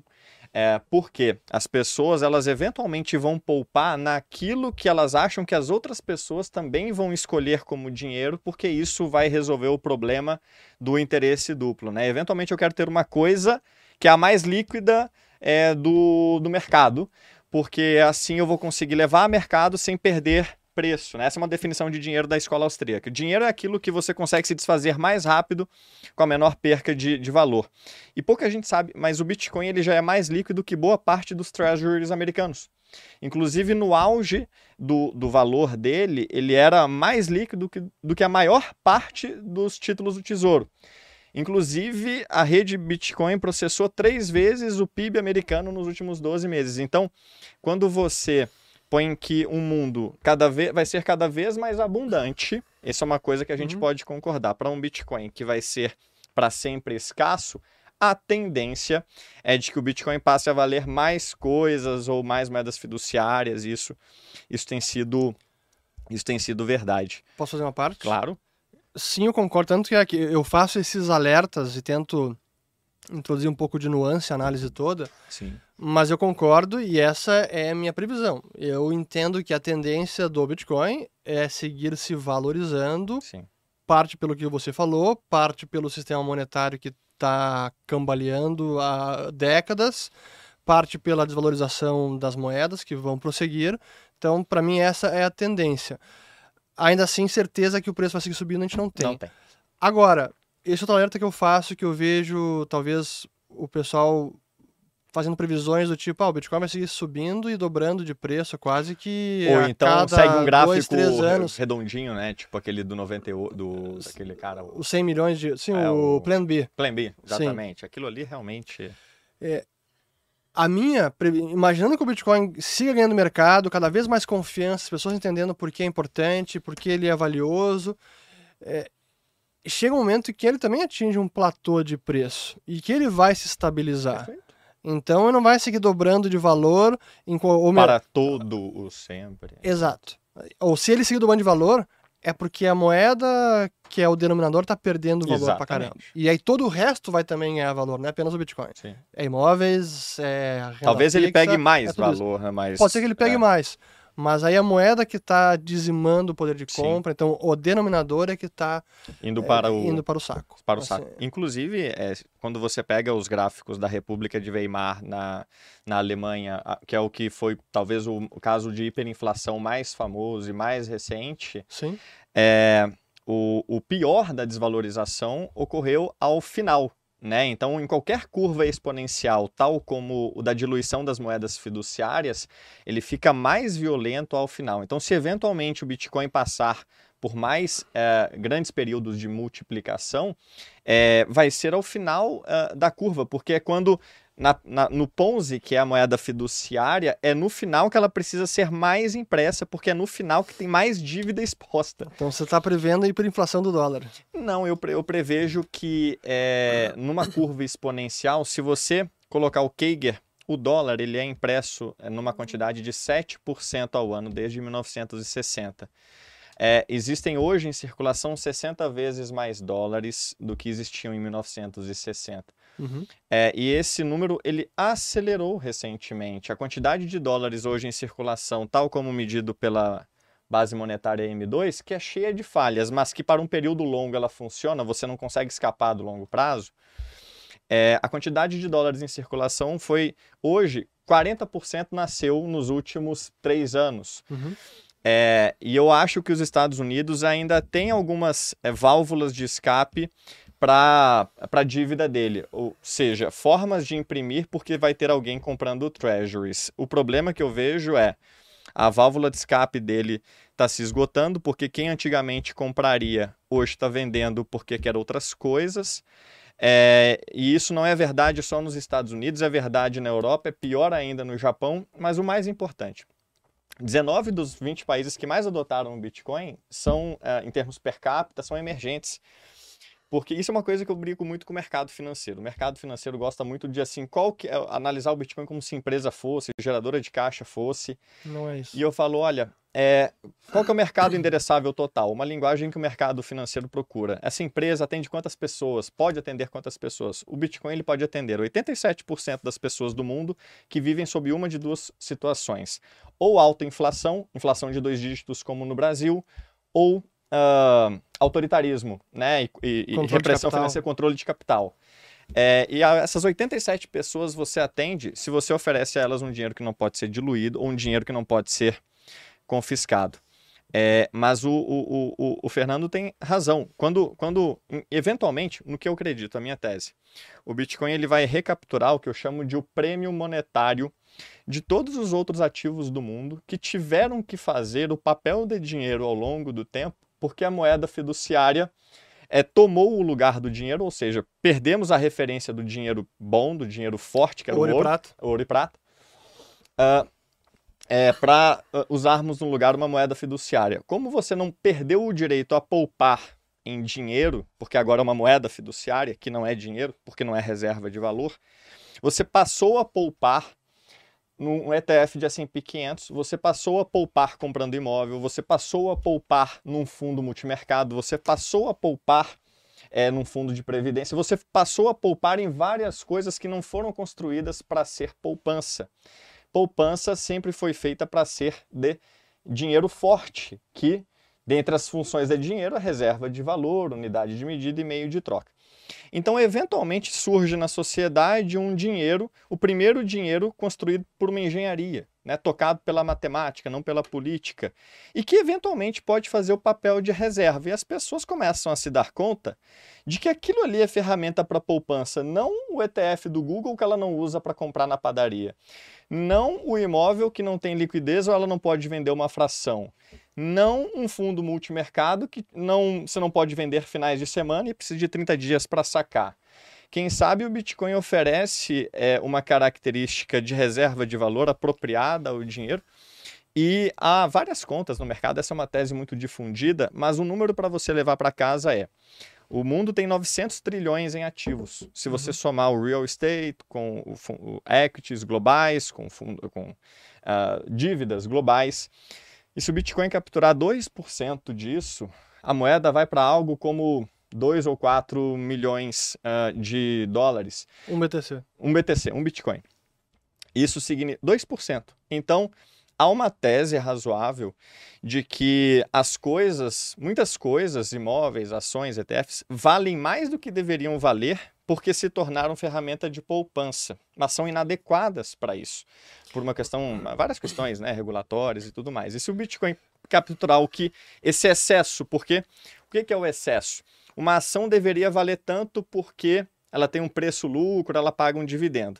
Ela acaba tendo um prêmio porque, além do que ela vale, eu uso-a como poupança. Eu não tenho mais aonde pôr porque eu não tenho um dinheiro bom uhum. eu vou botar nela. Se o Bitcoin recapturar 2% disso, o potencial é, é, é bem interessante. Vamos agora. Vamos agora para a terceira hora do programa. Vamos lá. Ah, o eu entendo o conceito de poupança, é, que a gente perdeu, no sentido de savings, que realmente no passado, quando tinha um dinheiro duro, o hard money, o dinheiro saudável, Sim. se poupava muito mais em dinheiro. Aí são incentivos perversos do sistema atual de moeda inconversível. Concordo plenamente. E possivelmente ativos podem estar, podem ter seus preços é, exagerados ou artificialmente inflados por conta desse cenário. É possível. Uma outra forma de entender isso é que a moeda também perdeu muito valor. Sim. Então, não, é, não necessariamente é o problema do ativo, sim. mas sim da moeda que nós vivemos. Isso varia de, de jurisdição para jurisdição. Se olhar para o Japão, cara, os imóveis lá caíram bastante, desde a bolha imobiliária, ações também caíram bastante. Hoje, se olhar para Estados Unidos, lá ainda tem muito para corrigir mercado de ações na minha avaliação. Sim. Mas eu concordo que se houver um rearranjo de sai 2% do market cap, acho que é muito, mas se for ótimo, para mim vai ser excelente, e migra para o Bitcoin, o Bitcoin para mim tem grande potencial. E acho que tem grande potencial, não nego isso. Mas ainda nesse mundo, eu vejo a necessidade de ter um portfólio de investimentos que não contemple apenas o Bitcoin. Sim, sim, sim. sim. E, e até você falou que que ações, imóveis, renda fixa não são poupança. Eu acho que entra uma questão filosófica, assim, o que é poupança, o que é investimento, o que é patrimônio, o que é poupança. Acho que tem muito para filosofar, assim, o que, que o que, que é como é que a gente define exatamente poupança para dizer que ah, eu colocar o dinheiro no imóvel não é poupança. Uhum. E sobre a questão de fração, sim, se você comprar um imóvel direto na pessoa física, ele não é fracionável, mas você tem fundos imobiliários, tem formas de ter uma fração de imóvel uhum. até com bastante liquidez hoje em dia. Uhum. Sobre não poder comprar e vender no, no fim de semana, cara, sem dúvida que isso é uma fricção absurda no mercado tradicional. Às vezes nem depois do horário. nem né? depois, o horário de mercado é. é. das 10 às 4 lá fora. Tem é, muito é fundo ridículo. de reserva de emergência vendido por instituições financeiras. Eu passei por isso. Eu não posso ter emergência depois das 6 da tarde. É, isso é bizarro. Assim, é. mas isso é uma ineficiência que vai acabar. Sim, sim. Assim como isso é o bacana da concorrência, que na minha opinião o próprio Bitcoin ajudou a introduzir concorrência no setor de pagamentos. Sim. Hoje a gente consegue ver pagamentos 24 horas por dia, todos os dias da semana, mesmo nas moedas fiduciárias. Já melhorou do que era no passado. Ainda não traz todos os benefícios que o Bitcoin tem, de liberdade, etc., mas eh, já melhorou o sistema legado. É, eventualmente eles chegam lá no, no, no Bitcoin. com a taxa de confiabilidade 99,98%. É, exatamente. É, mas que mais? Deixa eu voltar a um ponto que eu não, eu não concluí antes da China, que ficou Sim. no ar, eu lembrei da resposta, tá. que esse sistema que a gente vive hoje no padrão dólar é um dos motivos que China, Arábia Saudita e Japão acabam encarteirando dívida americana, porque Sim. eles precisam acumular dólares até para comercializar no mercado internacional. Sim. Então, poder comprar e vender... Cada então, vez menos, mas é verdade. Tudo Sim. cada vez menos. Então... É é, quando a gente olha no longo prazo e os eventos de 2020 2021 pandemia foram, especialmente a guerra, até não, não eu diria que foi a pandemia e a guerra, colocaram o dólar em xeque com relação a ativo de segurança. Foi o terceiro calote americano, né? Terceiro calote americano, 1933, com o confisco do ouro, 71, 71 Bretton Woods e, e agora. agora. Confisco. Então, sem dúvida que isso faz não apenas bancos centrais, mas investidores no mundo inteiro. Opa, aquele título americano que achei que fosse meu, hum, talvez não seja meu, talvez porque não. o governo americano pode fazer o que quiser. Claro que todo mundo busca formas de mitigar isso. Sim. É um dos motivos que ouro disparou em compras pelos bancos centrais nos últimos dois anos. E o Bitcoin da mesma forma. Bitcoin da mesma forma. Então, são ativos que ajudam a mitigar esses riscos. Sim. Mas eu não sou defensor e não recomendo o all-in em nada, nem alguma. mesmo no Bitcoin. Sim. E só voltando para outro mercado financeiro que não entende muito o Bitcoin e tenta comparar com empresa, gerador de Sim. fluxo de caixa, também não entendem o ouro, que é um ativo que não tem fluxo de caixa, não tem rendimento e é muito mal compreendido pelo muito mercado financeiro tradicional. Mas, enfim, acho que eu respondi Isso, algumas coisas. Excelentes pontos. Inclusive, um abraço aos Gold Bugs, ao Mike Maloney, um grande professor meu. Aprendi muito sobre Bitcoin com ele no documentário The Hidden Secrets of oh, Money, de graça no YouTube, em 10 Sim. capítulos. Os caras do ouro estão falando isso que a gente está falando aqui desde 2011. É. A tese deles até, tem até antes, até, até antes, antes, tem acontecido. Eles talvez tenham errado o veículo porque a gente tem um ouro digital. Melhor do que o ouro em tudo que fez do ouro um bom dinheiro, né? Sim, aí é que entra o ponto das, das moedas fiduciárias e se elas vão hiperinflacionar ou não. Você mencionou o M2 americano, que sim, de fato, se olhar ele, os últimos dois, três anos, responde por 60%, sei lá quanto, do M2 de toda a história. É verdade. Mas se olhar o M2 agora, ele está caindo. E numa taxa que não se via desde a Segunda Guerra Mundial, até antes. O que, que isso me sugere? Que a política do Fed é de defender o dólar, ou de impedir que ele perca todo o seu valor. Então, acho que esse é um ponto importante Sim. de qual é o endgame desse sistema? É, Sim. Essa é a grande pergunta que ninguém tem a resposta, nem os bitcoinheiros, ninguém nem Goldbugs, nem banqueiro central. Nem o mercado financeiro. Nem o mercado financeiro, mas eu entendo que a gente pode seguir nesse sistema amorfo, anômalo, por muito tempo Sim. antes de haver um colapso. E aí, se me perguntasse, coloca uma arma na minha cabeça, responde agora: o dólar é que vai perder todo o valor ou é o tesouro americano que vai ter que dar um calote? Para mim, o tesouro americano é que vai ter que dar um calote. Vai ser em toda a dívida, vai ser um percentual, vai, vai ser um calote branco, vai ser uma inflação, vai ser no inimigo. Na China. Possivelmente. É. Então, uhum ou no, no, cidadão americano, dizendo, olha, aqueles benefícios todos, Medicare, Medicaid, Social uhum. Security, isso eu não vou conseguir honrar, tudo que eu prometi, é, pessoal, vou entregar metade daquilo porque tudo eu não consigo, senão a gente quebra. Algum tipo de calote vai acontecer. E eu acho que é mais provável esse cenário, um calote, um desconto na dívida americana, do que o dólar perder cada vez mais valor, correndo o risco de hiperinflacionar. Sim. Excelente ponto. Inclusive, uma surpresa que eu tive foi do sucesso do Banco Central Americano em conseguir aplicar uma redução da M2 que não se via há muitos anos. O que não foi surpresa para ninguém, você deve ter acompanhado bem, foi que dois terços da reversão dessa curva de, dos últimos 11 meses, que vinha caindo, a quantidade de dólares em circulação vinha caindo há 11 meses, para que dois terços disso voltasse a entrar em circulação, porque os bancos quebraram. Os bancos, mas, é. mas não exatamente o M2. É importante uma diferenciação uhum. que eu também sempre brigo com uhum. os, até com os economistas uhum. austríacos. O que o Fed reimprimiu foi a base monetária, que é o dinheiro que fica represado no balanço dos bancos, reservas bancárias, e não o M2, que inclui depósito bancário, que é o que está efetivamente é. circulando na economia. Então tem uma diferença e que é importante para entender para onde vai o valor do dólar, porque esse dinheiro que o, o Fed imprime de, com facilidade não é o dinheiro que já começa a circular na economia. E esse é o motivo que Sim. muitos austríacos erraram em 2009 Sim. até 2015, Sim. porque diziam, ó, oh, o dólar vai perder todo o valor, ou vai ir para a taxa de inflação argentina, porque o, o Fed imprimiu 2, 3, 4, 5 trilhões. Como é que isso não vai destruir o valor do dólar? É porque esse dinheiro ficou represado no sistema.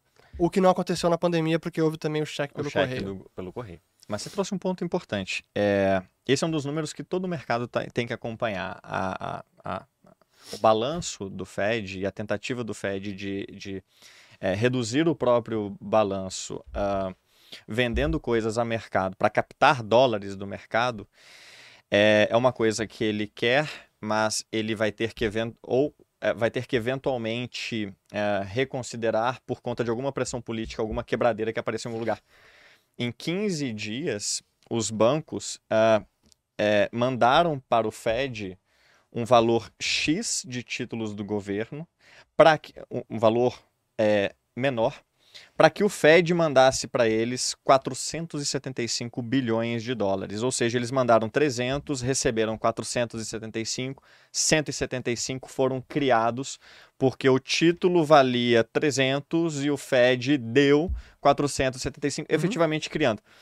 É, essa, essa pauta que o Fernando traz é uma das mais importantes. Como que o Fed diz que quer reduzir o balanço e vinha conseguindo, só que em algum momento isso gera um cataclisma tão grande num setor tão importante como o bancário que as pessoas demandam o seu dinheiro é, e os bancos não têm alternativa a não ser recorrer ao Fed e falar para o Fed: Fed, por favor, imprima mais para me dar. É. Agora, eu postei sobre isso. O Fed pode ser uma arma na Terceira Guerra Mundial, onde a gente já pode estar inserido.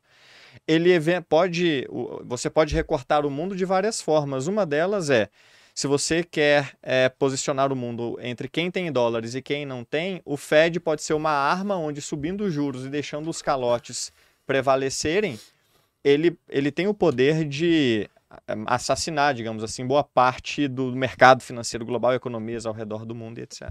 É por isso que é tão difícil sair desse sistema. É. Porque é. o mundo todo está estruturalmente short em dólares. As dívidas fora dos Estados Unidos, entre eh, empresas, instituições financeiras, ela está denominada em dólares, na sua é. maior parte. É. Então é difícil sair desse sistema. Mas a gente tá, já está com quase uma hora e pouco não, e nem entramos, nem entramos na, na, na polêmica. Do, dos, dos, outros ativos, né? De outros ativos. Deixa eu entrar, entrar na polêmica que surgiu no, no, no Twitter, que é importante. Até. Uh, primeiro, assim, para estar no Twitter precisa ter muito estômago, muita tranquilidade, sanidade mental e. E um soco inglês o soco inglês. Mas honestamente, eu prefiro ter um escudo e não um soco Com inglês. Certeza, eu também tô desse time. Porque senão, cara, não, não gera debate. Só gera briga, treta, Conversa etc. Cruzada. Conversa cruzada. E, e a maneira que eu busco me comportar, seja no Twitter, no YouTube, etc., aqui nessa conversa contigo, com outras pessoas Sim. sempre, é imaginar que eu tô numa conversa, num almoço de família, num sábado, num domingo, conversando sobre os assuntos, explicando sobre o Bitcoin, ou a crise Sim. americana, ou o que está acontecendo do mundo, não importa. Mas eu preciso tentar convencer ou argumentar de forma polida, eh, tranquila, porque senão é gritaria, Sim. descamba no fim, vai sair na porrada. E ninguém aprende nada. É. E é assim que eu busco me comportar no Twitter, no Twitter também. Claro que às vezes a gente acaba sucumbindo à tentação e Sim. tem que se controlar. Às vezes posta uma coisa ninguém é equivocadamente, é ninguém é de ferro. e no caso específico que aconteceu agora foi é. sobre uma postagem de é do Bernardo, Bernardo Bitcoin, acho que é o nome é, dele. É, o Bernardo de Dimossats. Tá. Inclusive, um abraço para ele. Não conheço ele pessoalmente, é. então... É... Você ia adorar ele, inclusive. e até... O que, que, que, aconteceu? Nem foi por causa dele, mas foi um, é. um tweet dele que eu vi fazendo Sim. uma análise sobre Bitcoin e imóveis, por que, Bitcoin é superior a imóveis. Sim. Já vou entrar na análise Sim. em si, Sim. que eles me, estão me cobrando até hoje para eu Todo refutar, quer saber. refutar com argumentos e não apenas com é, tweets vazios, vagos, etc. Isso. Mas vamos lá. Mas é porque é uma tendência que eu vim acompanhando. Pô, eu, tô, eu sou veterano nesse mercado. Pô, eu tô há quase 10 anos. maior respeito à comunidade, é... eu posso te dizer que te respeita e te admira, não é de hoje. Mas realmente, assim, por mais que eu tenha tempo nesse mundo, eu não uso argumento de autoridade. Ah, você não sabe com quem Sim. você está falando. Ah, eu já escrevi um livro sobre isso. Foda-se, grande coisa. Até eu não costumo usar palavrão aqui, mas hoje usei. Ah, mas para mim o que realmente importa são argumentos e desde sempre que o Bitcoin me ensinou, eu busco manter, que é a humildade, humildade intelectual. Porque eu desenhava, ignorava o Bitcoin, tomei um tapa na cara e realmente, opa, isso aqui tem valor, acabei escrevendo um livro. E hoje, uma parte do livro eu precisaria revisar, que é sobre reservas estacionárias, que é outro assunto que a gente não vai entrar aqui agora, porque senão a gente vai ter que ter outra hora. E tinha gente me demandando isso, pergunta para ele. Mas voltando, é. voltando ao assunto do Bernardo, eu vi uma tendência nos últimos anos de os bitcoins ficando cada vez mais radicalizados no sentido de não apenas elencar todos os atributos e vantagens do Bitcoin, que você muito bem trouxe aqui hoje, mas começar a entrar no limite de que quase nada mais presta. Então, ah, a moeda fiduciária não presta? Concordo. Ah, imóvel já não presta, vai desvalorizar, pode ser confiscado, não vou investir em imóvel. A renda fixa, a empresa pode dar calote ou pode imprimir moeda, é uma porcaria. Ações, até esticado, ações de empresa, não vou comprar ações, é uma porcaria. Então, cara, ouro também é físico, pode ser confiscado. Nada presta, é quase que um convite ou uma recomendação. Cara, então é all in Bitcoin e nada presta. E eu acho um erro, porque, primeiro, imaginando um mundo hiper-bitcoinizado, entramos num mundo onde o Bitcoin é a moeda, tudo isso continua existindo. Sim. Imóvel vai existir, produção econômica vai existir, intermediação financeira vai existir, possivelmente uma forma mais segura, a gente vai falar sobre Sim. isso, do que hoje existe. Ações de empresas vão existir. Concordo. Moeda fiduciária, felizmente, não.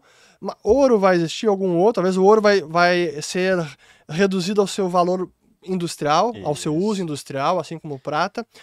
Mas essas coisas vão permanecer. Sim. E, e terão valor. Sim. Então eu não consigo imaginar que isso, o Bitcoin é um argumento para não ter investimento em praticamente nada, nada, E mesmo hoje em dia, com aquele a, a sua argumentação muito bem posta sobre uh, o potencial do Bitcoin, capturando o valor de mercado do restante dos ativos, é, é. 2% desses 900 e tantos trilhões, sei lá é, quanto. 900, é se isso migrar para o Bitcoin, o Bitcoin tem um grande tem um upside. upside. É verdade, mas o percurso ao longo do tempo desse é upside turbulento. é turbulento. É. E para muitas pessoas, esse turbulento às vezes pode pegar no é. momento que mata. Exatamente. É. Pouquíssimas pessoas podem colocar um valor relevante no seu patrimônio em Bitcoin e esquecer. E dizer, cara, quer saber? Fico aqui dois anos, três, cinco, dez, azar, porque é para longo prazo e eu sei que isso aqui vai se valorizar. Eu tenho essa, essa convicção, vai se valorizar. Mas eu não, pela responsabilidade que eu tenho com todo mundo que me assiste, com os clientes que a gente tem na Liberta, eu não posso dar esse, essa recomendação porque ela é imprudente, ela é irresponsável, porque muita gente no meio desse caminho pode, pode ter que realizar. É. Porque não é apenas chamada de margem do mercado financeiro. A vida pode dar chamada de margem. É um problema de saúde na família, é um problema uma catástrofe mundial, o seu imóvel foi inundado por uma chuva lá, o seguro não cobriu por qualquer problema, você perde tudo. Ah, tem o Bitcoin, tem que realizar. Ah, mas caiu 70% que estava na máxima e eu comprei, sei lá, quase na máxima. Então, eu tenho muito cuidado em como fazer a recomendação, porque as pessoas precisam entender Sim. o risco que existe ao longo desse caminho. Ao longo então, desse caminho. Para mim tem chance de valorizar muito mas esse pode ser um caminho bem tortuoso e no meio desse caminho algumas pessoas podem se machucar e eu não quero ser a causa deste dano. Essa dor. Então eu quero ter essa responsabilidade. Entrando na, no específico do tweet em si, a comparação com imóveis, por que, que eu, eu peguei o tweet do, do, Então, verificando essa tendência, que não é apenas com o Bernardo, vários outros bitcoinheiros, uhum. até lá fora, quase como nenhum ativo presta, é só Bitcoin. Tudo uhum. é ruim, só o Bitcoin. Uhum. Eu vi aqui, me passou o tweet na frente, eu olhei aquilo, cara, putz, é, pra mim mais um exemplo de algo que não tá fazendo sentido, acho que uhum. o pessoal tá uhum. levando para um extremo que não é saudável. E na comparação em si com o imóvel que ele fez lá, uma série de argumentos que ele trouxe, um deles, por exemplo, lá, a demanda por imóvel vai cair porque a natalidade no mundo inteiro está caindo, Brasil, uhum. etc. Então vai acabar a demanda por imóvel, vai cair, vai cair preço. Uhum.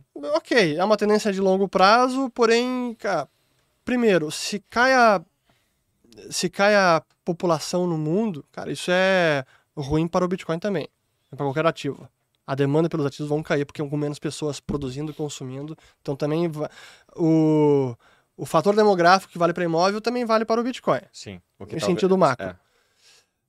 Agora, comparar imóvel, que é uma classe de uhum. ativo, uhum.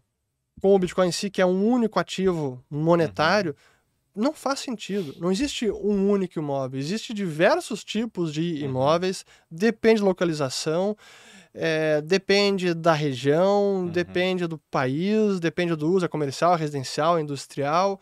Uh, aquela, o que ele comentou lá, que você tem dinheiro para colocar no, no, Bitcoin ou no imóvel, imaginando, sei lá, se é um imóvel vai ser 500 mil reais ou um uhum. milhão de reais, ainda assim não é uma recomendação para todo mundo. Então, uhum. por, me pareceu uma análise superficial que poderia ser aplicável a poucos casos.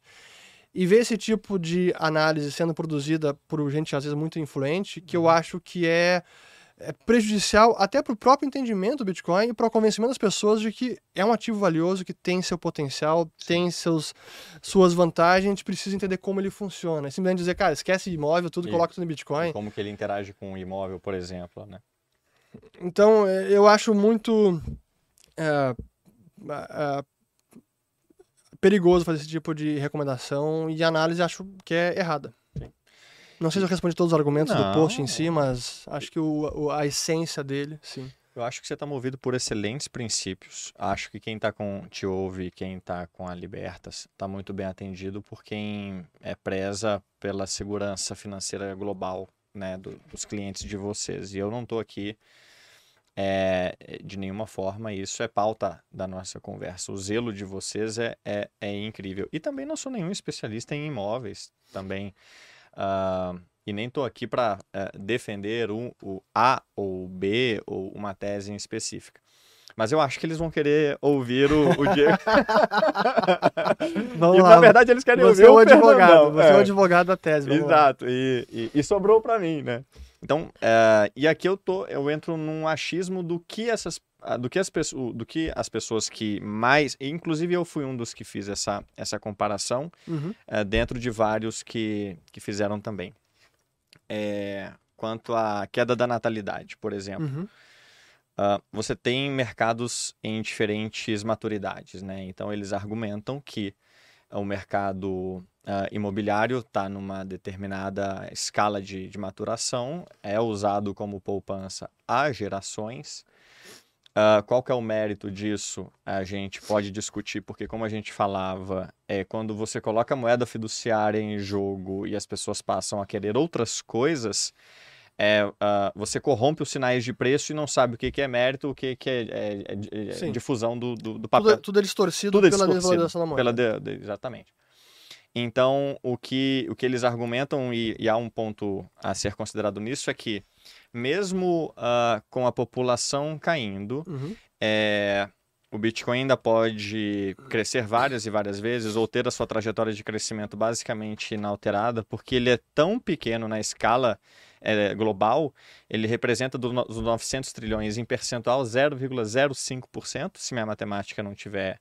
Enquanto o setor imobiliário representa talvez 30%, ou seja, talvez centenas de vezes a mais.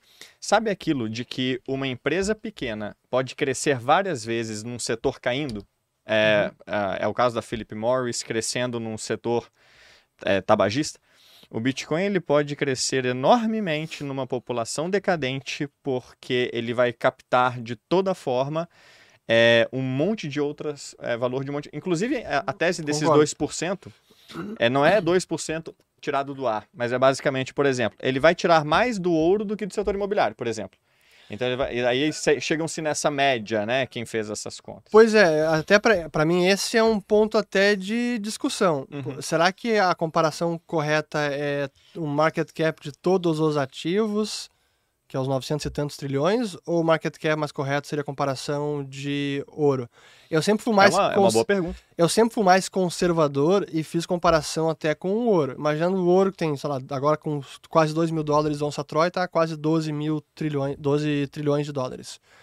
O que dá um upside de 24 vezes para o Bitcoin se o Bitcoin quiser pegar o mesmo valor do ouro. Se for todo o market cap do todo ouro. Todo o market cap do ouro, é. Então, é, eu, eu tendo a comparar mais com ouro, até porque me parece um ativo muito mais próximo do que o real estate, porque, até pela própria finalidade. Sim. O real estate tem um uso específico. Sim. É para moradia, para comércio, tem uma utilidade específica. Sim, sim. É, mas sobre mas... essa argumentação da, popul da população decaindo, Sim. acho que o que eles dizem é isso, é que tá tudo bem, pode, a população pode cair, mas o Bitcoin ele é tão pequeno que a população pode, eu estou exagerando aqui para fazer o ponto, cair pela metade, ele multiplicar por 10, porque e ele ainda vai ser pequeno no contexto global, ele ainda vai pegar só 50% do ouro. Então acho que esse é um dos pontos. É, uma das coisas que a nova geração tende a fazer muito uh, uh, a comparação é como tese de investimento, e aqui entra uma questão cultural. Né? Uhum. Muita, as gerações são pensadas a poupar para comprar um imóvel. Né? Nos Estados Unidos, o imóvel é visto como ativo, não como um passivo, que é o que ele é realmente tal como ele é comprado lá. Essa é uma das instruções do nosso sistema ah. atual que Exato. estimula o endividamento em excesso. Perfeito. Inclusive hoje no Brasil, quando você, você é incentivado a estar sempre é, uh, mudando para um imóvel cada vez mais caro e maior, porque você tem incentivos financeiros. Então, não só a moeda fiduciária bagunçou, como há é, incentivos governamentais Total. que bagunçam mais ainda. Total. E aí você se pergunta, é, primeiro, a, vai crescer para sempre? É uma pergunta, porque o, o, o quanto de upside tem o mercado imobiliário para crescer contra uma commodity como o Bitcoin, a primeira do tipo, e aí eu, te, é, eu digo que ele inaugurou uma, uma. Ele, na verdade, não inaugura a categoria, ele é uma commodity é, que está sendo monetizada em tempo real. A humanidade uhum. nunca presenciou isso em uma geração como a gente está vivenciando. Concordo. O que, que teria um upside maior? Imóveis que valorizam, inclusive, os imóveis nos Estados Unidos valorizam exatamente o Kager do dólar o, a quantidade de dólares cresce 7% ao ano, como o valor dos imóveis cresce, o que sugere que isso não é uma coincidência, porque eles de fato, é, os cantilionários, né, pesquise no Google aí, é que recebem o pr primeiro o dólar, utilizam o imóvel como poupança. No final, a quantidade de dólares é o que move a apreciação dos imóveis. Então, se o Ponzi Fiat vai colapsar, será que não tem um risco, não carrega um risco para o setor imobiliário? É, e eu a... acho que não. É, pode ser. Aí que tá. Uhum. Certamente tem um risco de reprecificação. Uhum. Então, a gente tá. Esse cenário de aumento de juros está gerando uma reprecificação em tudo. Sim. Uh, mas imaginando um, digamos, a, a, moeda vai colapsar, algo virá em seu lugar. Digamos, é o Bitcoin. Sim. Os imóveis terão um valor mesmo num mundo hiperbitcoinizado. Porque ele tem utilidade. Mas ele vai estar tá denominado em BTC, não Sim. mais denominado em, em dólares. dólares. Assim. E mais, Eu alguém que quer isso. ter um fluxo de renda em imóveis, vai ter um imóvel que vai estar tá alugado, vai estar tá num fundo imobiliário, onde quer que seja, Sim. um trust, um REIT, não interessa. E esse fluxo de renda virá em BTC, porque sim. o BTC é o dinheiro. O Bitcoin se tornou o dinheiro. O dinheiro Mas isso continua. Claro que como a gente está num processo Exatamente geracional, histórico, uma commodity inédita sendo, sendo monetizada, é, é, um processo turbulento, turbulento, que beneficia o Bitcoin. Sim. Não discordo. É. Mas dentro da lógica de risco, de volatilidade, de tempo das pessoas, de imprevisibilidade, para mim nunca é um all-in Bitcoin Sim, ou, all sempre ou, ou, ou, tudo pulverizado ou tudo imóvel. Para mim é Bitcoin e imóvel. É Bitcoin e ouro, talvez. Para mim já foi mais ouro, hoje para mim é, é, menos. O meu dial de ouro diminuiu bastante depois Sim. que eu conheci o Bitcoin. Mas ações de empresas, para mim é fundamental. Empresas vão seguir existindo. Sim. Empresas que geram riqueza no mundo. Eu, eu a riqueza vai estar dominada em Bitcoin. Essa vai ser a régua. E eu concordo com o Fernando. Inclusive, uma das coisas que nos aproximou e que, e que vínhamos conversando recentemente é que eu do mercado vim para o Bitcoin porque eu também. Até resumidamente, que a gente é. não fez isso no começo da conversa. É. 30 é. segundos da sua experiência para quem não te conhece. 30 segundos. Meu nome é Diego Collin, eu mais recentemente conhecido pelo Node Runners Brasil, uma iniciativa para fazer a maior quantidade de pessoas possível rodar o próprio Node Bitcoin. Isso é uma história para outro podcast. Mas eu vim é, do mercado financeiro mais recentemente, eu vim estudando para me tornar um consultor financeiro, inclusive trabalhei numa consultoria uh, que havia sido agente autônomo uhum. anteriormente. E vim do mercado, é, cheguei no mercado financeiro vindo da economia real. Então fui executivo numa transportadora é, por muitos anos. Uhum. É, e quando nós fizemos o exit, né, vendemos o nosso negócio, falei, olha, vou para onde meu coração manda, que é mexer com o dinheiro. O que eu não sabia é que eu não conhecia o que era dinheiro e que a moeda, a fraude que era a moeda fiduciária. Talvez não tenha outra forma de colocar isso, o maior confisco de riqueza da história da, da humanidade. Me dei conta que eu estava começando às avessas, eu estava começando enxugando gelo. Porque hoje o mundo ele não fala em poupar, o mundo confunde poupar com emprestar e investir. Eu descobri que a minha poupança tinha se tornado uma linha de crédito para governo. Eu falei, cara, eu compro o Tesouro Selic como se poupança fosse financiando um governo que tudo que eu quero é que troque, que, que acabe do jeito que está. E talvez isso não seja. Será que sempre foi assim? Como que era 50, 100, 500, 1000, 1500 anos atrás? Como que é a nossa situação hoje num contexto histórico? E ao descobrir o dinheiro, eu falei assim: olha, eu estou muito novo para tomar risco, eu sou muito conservador, eu vou começar a poupar em moeda forte, vou começar a poupar em Bitcoin. e aí foi, essa, foi esse meu caminho. Então, é, é, eu, te, eu te, agora me esqueci que eu te interrompi para você se apresentar isso. e me esqueci o que você estava falando. A agora. gente estava falando que o que nos une. Ah, boa. Exato. Então eu vim do mercado financeiro, eu tinha vários tokens. Eu tinha ações, eu tinha. tokens. Porque são. Shitcoin. Eu tinha vários shitcoins. E, e, e eventualmente fui convertendo para aquilo que tem. É um misto de três coisas. É uma questão de liberdade, uma questão de moralidade, uma questão de convexidade. Então eu percebi, e quando você faz uma venda grande de uma empresa como a gente fez, você percebe que os seus ganhos são enormes, mas o que você pode perder também é enorme. Uhum. Então, se você é um bilionário, você pode tomar um processo bilionário. E eventualmente tudo que você tem pode te ser tirado de forma arbitrária, de forma injusta. Em alguns momentos na vida, a sua opinião pouco importa e a vida não é conhecida por ser a coisa mais justa do mundo. É, uma, o, o, Bitcoin apresentando-se como um patrimônio que não pode ser confiscado, que não pode, que não pode me ser tirado coercitivamente, que requer a minha voluntariedade, teve um papel importante nisso. Moralidade. Quando eu descobri, é, muito pelo documentário que a gente comentou, a, a fraude que é, nas palavras do banqueiro mexicano, né, de um dos maiores banqueiros do México, a fraude que é a moeda fiduciária, eu falei assim, olha, é, eu concordo com isso. Poupança minha não deve ser linha de crédito para governo. E por fim, convexidade. É, sempre parece tarde chegar no Bitcoin, mas pense que todos os preços do Bitcoin já foram o pre... já foi o preço mais alto. É, e a, a, verdade é que pode ser que o melhor, como a gente vinha falando, ainda esteja por vir. Porque se eu falar que parece tarde agora, eu vou parecer em retrospectiva, tal como o cara que achava tarde quando estava nove reais. É, e há vários motivos que a gente poderia esticar aqui, mas não é o caso, de por que, que a convexidade do Bitcoin é maior do que qualquer ação que eu tinha, é maior do que qualquer fundo imobiliário que eu tinha, é maior do que qualquer moeda que eu tivesse. É, então, quando eu juntei a peça da liberdade com a moralidade e com a convexidade, o Bitcoin ele se tornou óbvio. Quando eu entendi o dinheiro, o Bitcoin se tornou óbvio.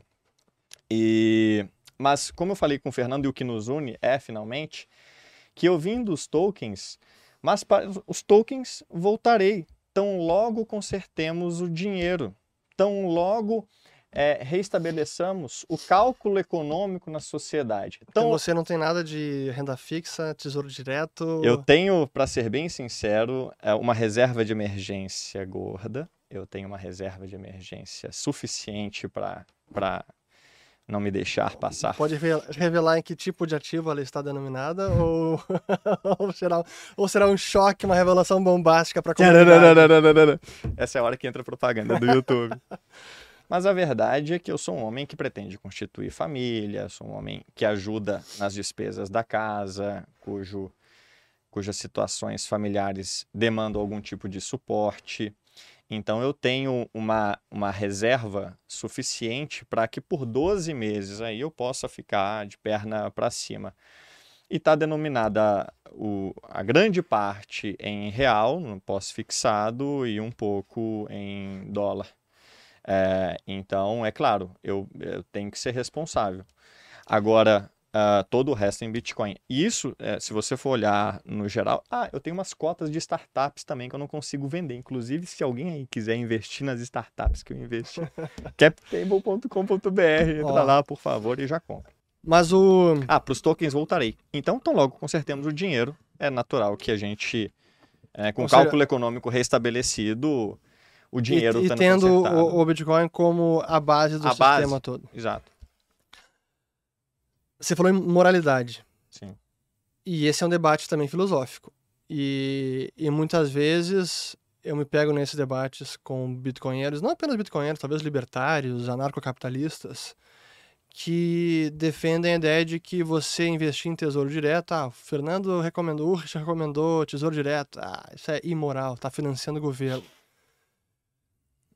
Eu financio o governo com muita dor, mas acima dessa dor vem a responsabilidade. Para mim é o dever fiduciário com minha família, com empresa, com clientes, em saber que, infelizmente, os ativos mais seguros, com muitas aspas, no nosso sistema hoje em dia, dos mais líquidos, infelizmente, é a dívida pública.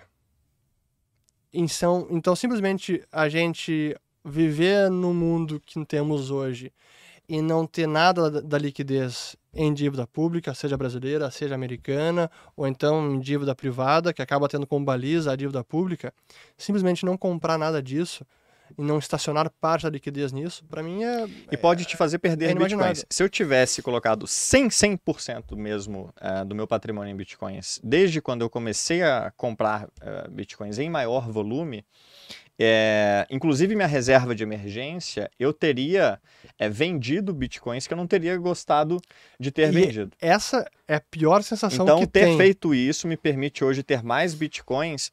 Qual, a minha estratégia é de maximizar a quantidade claro. de bitcoins. E talvez você maximize isso se você tiver um colchão, e aí Claro, você vai tentar minimizar o colchão, né? Porque é você não quer ter mais colchão do que você precise, para que em hipótese nenhuma você venda. Inclusive, quem começou a comprar nos 69 mil dólares já está no lucro hoje.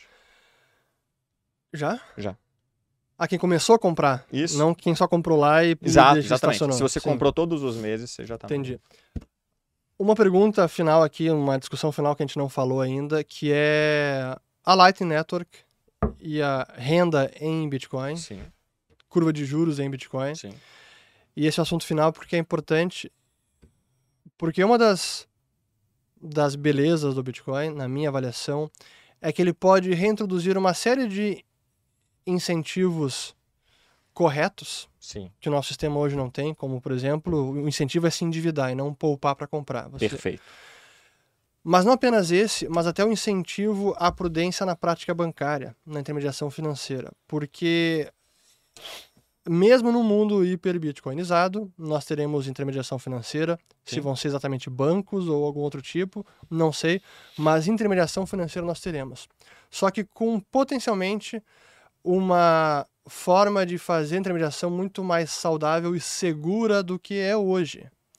Porque com a Lightning Network, para quem não conhece, que é uma rede relâmpago, é um canal de pagamento em Bitcoin, que se atrela à rede do Bitcoin, você tem a possibilidade de emprestar o seu BTC, mas sem necessariamente abrir mão da ou custódia. da custódia ou realmente de transferir a titularidade dele. Ou de correr o risco da contraparte. Ou de, de correr um o risco da contraparte, que é o que acontece hoje no mercado financeiro. Sim. E a gente está vendo isso nesse exato instante com essas quebras bancárias que aconteceram lá fora. Sim. Sim. E essa, esse potencial de resolver o sistema bancário com o Bitcoin, para mim, é um negócio fantástico. Sim. Exatamente como isso vai estar na prática, eu não sei, mas é, ele também traz esse potencial que para mim é, é assim é, é fascinante de, de, estudar. Então é transformador. E como é que a gente está vendo isso então com a rede Relâmpago hoje, formação de juros e tudo mais? Vamos lá. O que me trouxe para o Bitcoin, lembrem que eu cheguei do mercado financeiro, foi descobrir que o Bitcoin já tinha uma risk-free rate, uma taxa livre de risco, o que é o preço mais importante da, do TradeFi, que é da economia tradicional o Bitcoin nasceu no Bitcoin há alguns anos. A Lightning é de 2018, vai fazer cinco anos, portanto, da primeira transação. Uh, eu vou adicionar umas definições sobre as do Fernando, que está perfeita, mas para que vocês captem aqui. A Lightning é o mercado de capitais nativo do Bitcoin. A Lightning é o, é o dinheiro privado, o Bitcoin, conhecendo o livre mercado de poupadores e demandantes. A Lightning é um sistema nativo, onde quem tem bitcoins para ofertar o faz para quem demanda transações em Bitcoin. Quem está demandando transações em Bitcoins? As crianças de Jericoacoara, as mulheres do Afeganistão, os jornalistas russos sendo perseguidos, quem foi destruído por um vulcão em Togo. Essas pessoas precisam transacionar de forma rápida, barata e privada, é, e para isso usarão a Lightning e serão atendidas por gente como eu e o Fernando que tem bitcoins para oferecer elas usam a Lightning, a gente ganha algo por isso. A gente ganha o quê? Uma taxa livre de risco, porque para ganhar essa taxa, pela primeira vez na história, eu posso ganhá-la sem perder, sem abrir mão da minha custódia. É mais uma daquelas vezes que o Bitcoin introduz algo que a gente não tem sequer referência histórica para comparar. Então isso é, é, trans é transformador. É é, e quando eu descobri que dessa é, é, taxa de referência, como o mercado vem chamado, começa a surgir uma curva de juros, onde ainda sem abrir a mão da minha custódia, sem nunca perder as minhas chaves, sem me expor ao risco da contraparte, eu consigo ganhar é, taxas pré-definidas para um determinado período de tempo. Eu falei: olha, o mercado financeiro corre um risco existencial ao não perceber que ele lida no dia a dia com uma moeda estatal, cuja taxa de juros é uma manipulação total e completa. A gente dizia que aqui no Brasil um pouco menos, mas no Brasil a gente está na sétima moeda, né? então eu digo pro, pro o, o, o, o, eu estive com um africano lá em Jericoacoara que ele me diz o seguinte: é, o africano ele não pergunta por que o Bitcoin, por que o Bitcoin? Ele pergunta como que eu uso o Bitcoin, porque o porquê é óbvio. Eles usam até pontuação de celular como moeda, porque é melhor do que a moeda financeira, a moeda, do que a moeda deles. Inclusive era um cara que fazia o Bitcoin funcionar por SMS é, em oito países da África, sem internet. Uh, então me perdi um pouco aqui. É... da, da, formação da curva de juros. Ah, é da formação da curva de juros. Então a Lightning ela é você pode ver de várias formas. O mercado de capitais do Bitcoin, mas uma outra forma para você que não é do mercado, o Pix global do Bitcoin. É uma forma de você usar o Bitcoin como se o Pix fosse, só que em moeda forte, que ninguém te dilui, é de uma forma que ninguém pode te censurar ou te impedir de usar, num dinheiro que ninguém te confisca. Mas ele é global e faz o melhor dinheiro do mundo viajar na velocidade da internet porque pouca gente se dá conta disso, mas a internet não tem dinheiro. A Lightning é a conexão do dinheiro com a internet. Então ele faz surgir uma espécie de Pix global, onde você paga qualquer um em qualquer lugar do mundo, com a mesma velocidade com a qual você poderia mandar um WhatsApp em ou qualquer um fração. Em qualquer fração. Inclusive, a menor unidade de medida da Lightning é o millisatoshi. É o satoshi dividido por mil. Você pode mandar um millisatoshi pela Lightning. E qual é a importância disso? Utilidade. O Bitcoin ele ganha maior utilidade quando ele pode ser usado em frações ainda menores que permitem casos de uso que o Satoshi não permitiria. Por exemplo, eu tenho um IoT device. Você que está ouvindo o Fernandão aqui, daqui a pouco começa a fazer um streaming de Satoshis para ele. Um Satoshi pode ser muito, você pode fracionar isso. E mais, para um mundo onde cada vez mais abundante, onde o Bitcoin tende a, a valorizar ao longo do tempo, o millisatoshi permite que ele multiplique por 5 mil vezes e o millisatoshi ainda vai valer o que vale hoje um centavo. Então ele não se torna incômodo. O dinheiro ele tem que ser suficientemente subdivisível para ser usado para comprar um clips ou para comprar uma casa. Então a Lightning ela é muita coisa. Ela é o mercado de capitais do Bitcoin, ela é é, o Pix global do Bitcoin. Ela é o santo graal do dinheiro, rendimento sem a perda da custódia. Ela é basicamente a esperança para as pessoas que eventualmente não conseguirão usar a blockchain. Porque a blockchain, o espaço no bloco, eu chamo de a Manhattan do cyberespaço. Eventualmente vai ficar caro.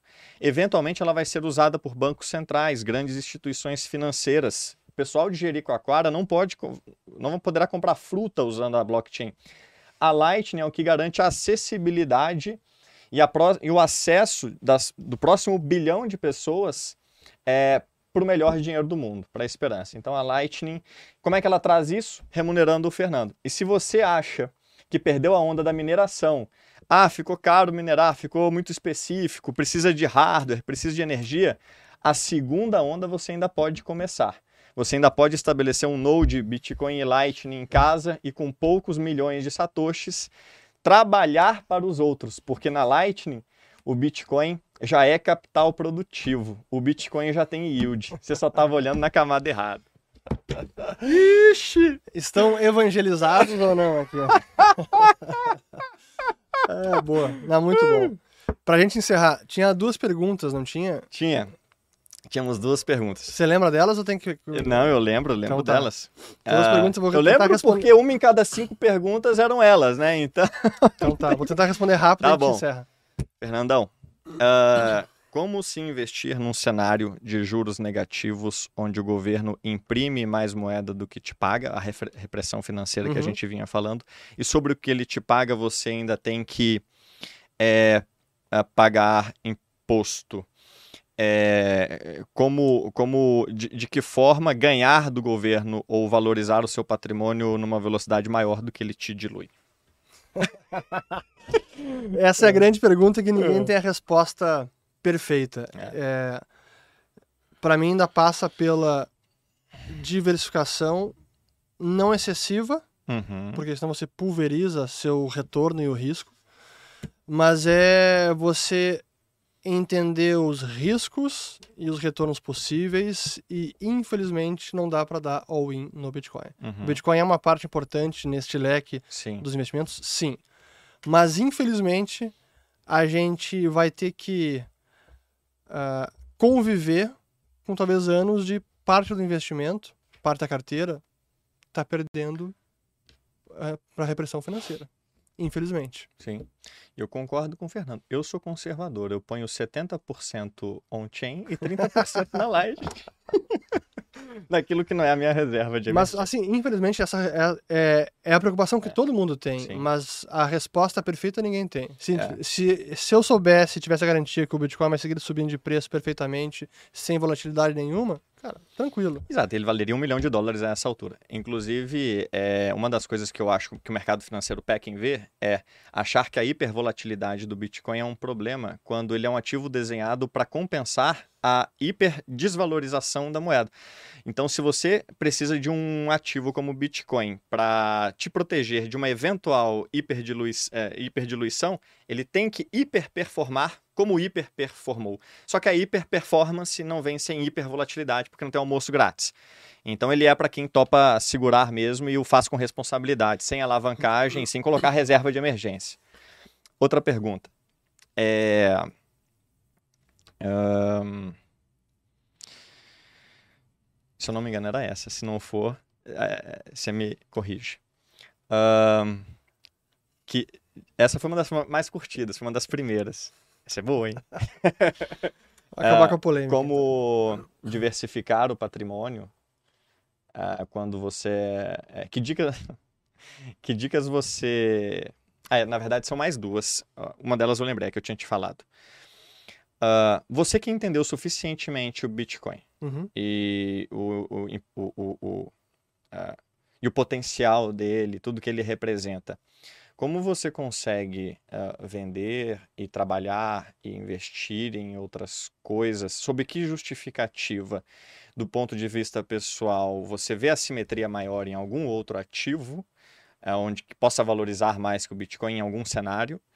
É, e você uh, não vê uh, nenhum aspecto uh, moral em outras coisas, fora da reserva de emergência, naquele portfólio onde você teoricamente uhum. poderia brincar, você vê alguma coisa com uma simetria maior que a do Bitcoin e, e você tem algum. É, é, e, e, você não vê a questão moral de financiar um, um sistema fiduciário é, corrompido na base? Essa foi a pergunta. Não vou falar de quem. A questão moral, eu até respondi antes. Sim, mim, sim, já está. Não, e assim, não vejo incompatibilidade, por mais que eu deteste financiar governos. Sim. Lato senso. Sim. Ah, sobre posições assimétricas que eu poderia encontrar hoje, tanto quanto o Bitcoin, talvez que eu tenha na minha carteira principal urânio, Uhum. Então, investir em mineradoras de urânio para mim ainda é uma posição assimétrica. É mais do que o Bitcoin? Talvez não, porque acho que tem um timing para a tese se materializar e depois possivelmente haverá uma, um momento de saída. Uhum. Mas se olhar assim, neste momento, uhum. pode ter uma, um, algo que se valorize mais do que o BTC. Pode, não é uhum. uma garantia. Uh, mas dos outros investimentos, aí é mais difícil. Imaginar que um imóvel pode se valorizar, multiplicar por dois, cara, não. É, uma renda fixa, não. Renda fixa você tem lá o, o rendimento certinho e correndo o risco do emissor, na contraparte, que pode dar o calote. Isso pode ser o, o, governo, inclusive. Então, não, acho que dentro do portfólio, os principais ativos, ou o principal em termos de valorização ao longo do tempo, é o Bitcoin. Uh, uma terceira pergunta. Uh, você uh, sugeriria alguma diversificação? E essa foi a mais curtida. É, a, a, uma família que estivesse em um país, em qualquer um desses que hiperinflacionou recentemente, como Venezuela, é, para além do, do Bitcoin? Quer dizer, a pergunta era de alguém querendo saber o seguinte, tá? O que fazer num país onde a moeda está indo para o Beleléu? Como tivemos aqui no Brasil já. Aí que, é. aí que merece claro, e, é, uma... e é, essa pergunta é bem... Não, é, mas ela é importante. É. E por isso que tem... É preciso entender como países que estão destruindo realmente, realmente as suas moedas, assim, a, quase a, olhos nus, é, e que praticam uma enorme opressão financeira, não é apenas repressão financeira, digo opressão, controle uhum. de capital, hiperinflação, como é a Venezuela, Zimbábue, Argentina, não é hiper, mas está com inflação de 100% ao ano, Sim. e com controle de capital, a própria China está estável, mas tem controle de capital, Sim. o chinês não consegue tirar dinheiro de lá. Para esses países, o porquê do Bitcoin é muito óbvio, e sem dúvida que para esses é, um Venezuela, por exemplo, é até difícil investir em imóvel porque não tem nem mais império da lei. Você não tem direito de propriedade nenhum. Então isso é, é complicado. É, nesses, nessas regiões é muito mais fácil recomendar o Bitcoin porque a probabilidade do Bitcoin, a, mesmo com a volatilidade, ter uma performance melhor do que a moeda fiduciária, assim, é, é, é uma probabilidade enorme. supor que quanto mais se deteriora o nosso cenário, mais seguro fica o Bitcoin dessa perspectiva, no, claro. na medida que fica mais fácil. Claro. Mas falando, por exemplo, é. agora indo para os Estados Unidos, eu não acho que eles vão hiperinflacionar a moeda americana, como eu disse. Então, pode acontecer? Pode. Para mim, não é o cenário base, mas a inflação, talvez a inflação mais alta, inflação quando eu digo é perda de poder de compra da moeda, não é aumento da base monetária. Eu sei que eu vou me é, tretar com os austríacos por causa disso, sim. economistas austríacos. Mas enfim, sim, estamos entrando num período de mais inflação do dólar, então ele, a gente vai precisar buscar formas de se proteger disso. O Bitcoin para mim é uma delas, não tem dúvida nenhuma. Mas eu não vejo os Estados Unidos entrando nesse nível de opressão financeira que tem uma Venezuela da vida. No entanto, posso descartar a hipótese de que isso não aconteça? Não posso. A gente falou dos três calotes americanos. 1933. As pessoas não se lembram disso, mas no dia 5 de abril, amanhã?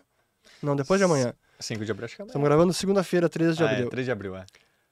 5 de abril de 1933 foi o dia da Ordem Executiva 6102, que obrigou todos os americanos a entregar todos os certificados de ouro, moedas de ouro, lingotes de ouro, sob pena de 10 mil dólares à época, ou detenção de até 10 anos de prisão. Cara, é, é um roubo. Então, imaginar, de, de, de repente, daqui 5, 10 anos, Fernando foi ingênuo e o dólar está assim, indo para o saco e inflacionando muito mais do que eu imaginava. Aí o governo olha para o Bitcoin, opa, o Bitcoin está se valorizando. Quer saber? Vamos apertar o cerco regulatório, vamos acabar com as empresas. Ou vamos negociam, fazer como fizemos com ouro, né? Ou vamos obrigar as pessoas a entregar os seus bitcoins. Ou confiscar os que estão nas corretoras. Pode acontecer. Pode. E esse é o momento que muita gente vai ter que decidir o que faz. Inclusive, se acontecer com o Bitcoin o que aconteceu com o ouro, quando os Estados Unidos tomou o ouro em 1933, ele foi de 20 dólares a onça para 35 dólares a onça. E em seguida, ele o fez para. Que foi uma lei. É. Em 1934, foi o Gold Act que desvalorizou o ouro ou a moeda que eles tinham entregado à força do confisco do ouro. Exato. Basicamente, a dinâmica no Bitcoin pode ser reaplicada. Você pode, da noite para o dia, descobrir que os seus Bitcoins que estão lá na corretora, onde Sim. não deveriam estar, Sim. serão substituídos por dólares. Você receberá dólares na sua conta e o Bitcoin terá ido para o governo, porque o dono da corretora não vai deixar de ir preso para proteger os seus Bitcoins. E nesse dia, quando você tiver dólares ao invés dos bitcoins que você achou ter, ou você, ou uma boa parte das pessoas vai falar: peraí, eu vou recuperar os meus bitcoins porque eu já entendi o porquê dele, até o governo está sinalizando que, que quer ele. Na prática, o governo terá comprado os seus bitcoins. E é eventual que é, é, possível que nesse cenário o preço do Bitcoin é, não dobre da noite para o dia como o, o ouro, não, mas vai que, ter um prêmio. Vai ter um prêmio, exatamente, porque o governo terá comprado. Então saque seus Bitcoins a corretora. Mas enfim, não estou dizendo que essa hipótese Sim. é o cenário básico que vai acontecer. Mas está tudo dentro da, daquela a matriz de possibilidades, Sim. os Sim. riscos possíveis, tudo precisa ser mitigado. Então, é, é, é tendo noção de, dos riscos que eu estou correndo que eu busco investir meu dinheiro, meu patrimônio, e por isso que eu não dou all-in no Bitcoin. Embora eu coloque meu patrimônio uma proporção muito maior do que a maior parte das pessoas. E agora é que todo mundo quer saber, ele me perguntou quanto que eu tinha em real, em dólar, em, em emprestado para o governo. O Brasil quer saber. isso, a gente, isso a gente não fala. Ô, Fernando, muito obrigado pela oportunidade. Eu acredito que daqui a pouquinho a gente tem aqui que encerrar. Mas eu Sim. acho que dava quase para fazer outro, hein? Não, sem dúvida. Vamos, vamos dar sequência. Vamos dar sequência Pessoal, mandem mais perguntas a esse. É. Pode dizer tudo que eu não respondi, ou que eu ainda preciso responder. Eu não vou me furtar de responder as perguntas nem as polêmicas, mas muito bacana. Obrigado aqui por ter vindo ao nosso escritório e a gente poder ter essa conversa olho no olho, que é diferente. Acho que espero que o pessoal tenha aproveitado, que a gente tenha conseguido esclarecer a maior parte das dúvidas aí e, e das polêmicas, se não acabarão. É. Mais coisas nos aproximam do que nos afastam. Sem dúvida. Nós sem estamos dúvida. Em, em mercados com uma interface muito grande, mercado financeiro e o mercado do dinheiro, né? Então, é como eu falei no começo. O Fernando, que foi uma referência do Bitcoin para o mercado de capitais, pode ser, e eu faço o convite, honrosamente faço o convite, para se tornar uma referência do mercado de capitais do Bitcoin a é, Lightning. Mas é você agora. Esse lugar é seu já. Eu vim no Papa, né, para apresentar isso ao mercado. Porque o dinheiro privado já tem uma curva de juros e uh, quem não se der conta disso será equivalente ao jornal é, desmerecendo a internet. Sim. Será equivalente a a, a, sei lá, a televisão desmerecendo a internet. Então, uh, é, o desenvolvimento da, de uma curva de juros sobre o Bitcoin, ele não é um desenvolvimento trivial, pode ser game changer. Eu vim por isso, comecei a ganhar eu mesmo a curva de juros, lancei com a Paradigma um curso sobre para que qualquer um possa fazer parte desse mercado. Não tem Banco Central definindo taxa, são players do mercado. Não tem cupom do Banco Central. Do, do não tem cupom do Bitcoin tem plebes como eu e vocês ouvindo em casa que entenderam a mudança pela qual a gente está passando e que querem contribuir de alguma forma. Exercer a soberania e, se de alguma forma a tríade da liberdade, da moralidade e da convexidade te fizer sentido, comece aos pouquinhos. Faça a compra recorrente, porque mesmo que você compre o topo, você pode um ano e meio depois, como é o caso de agora, estar no lucro. Esse é o poder do DCA. Quem começou a comprar em 69, hoje está em 26 e está no lucro. É o preço médio, dólar, é o preço dollar médio. cost averaging. Então, Mas muito bem. É Bom, isso. pessoal, espero que tenham gostado da conversa. Eu vou colocar as informações do Diego aqui na descrição do vídeo, para quem quiser acompanhar ele nas redes, o trabalho, tudo que ele vem publicando. É, ao pessoal do mundo tradicional de investimentos, a parte da conversa talvez tenha ficado um pouco mais difícil de acompanhar. Comentem aqui, a gente tenta esclarecer também. O pessoal da comunidade Bitcoin, é, mais é, amor, tranquilidade, menos treta e polêmica, embora às vezes também participe das polêmicas. Mas contem comigo também e acho que a única recomendação de sempre que eu daria Cara, humildade para todos. Esse é o mundo que a gente está sempre aprendendo. Não tem especialista, tem curioso, dedicado sim, sim. e mentes abertas. Acho que é isso. Perfeito. Não tenho nada a dizer. Obrigado, até o próximo vídeo. Valeu. Até. Tchau.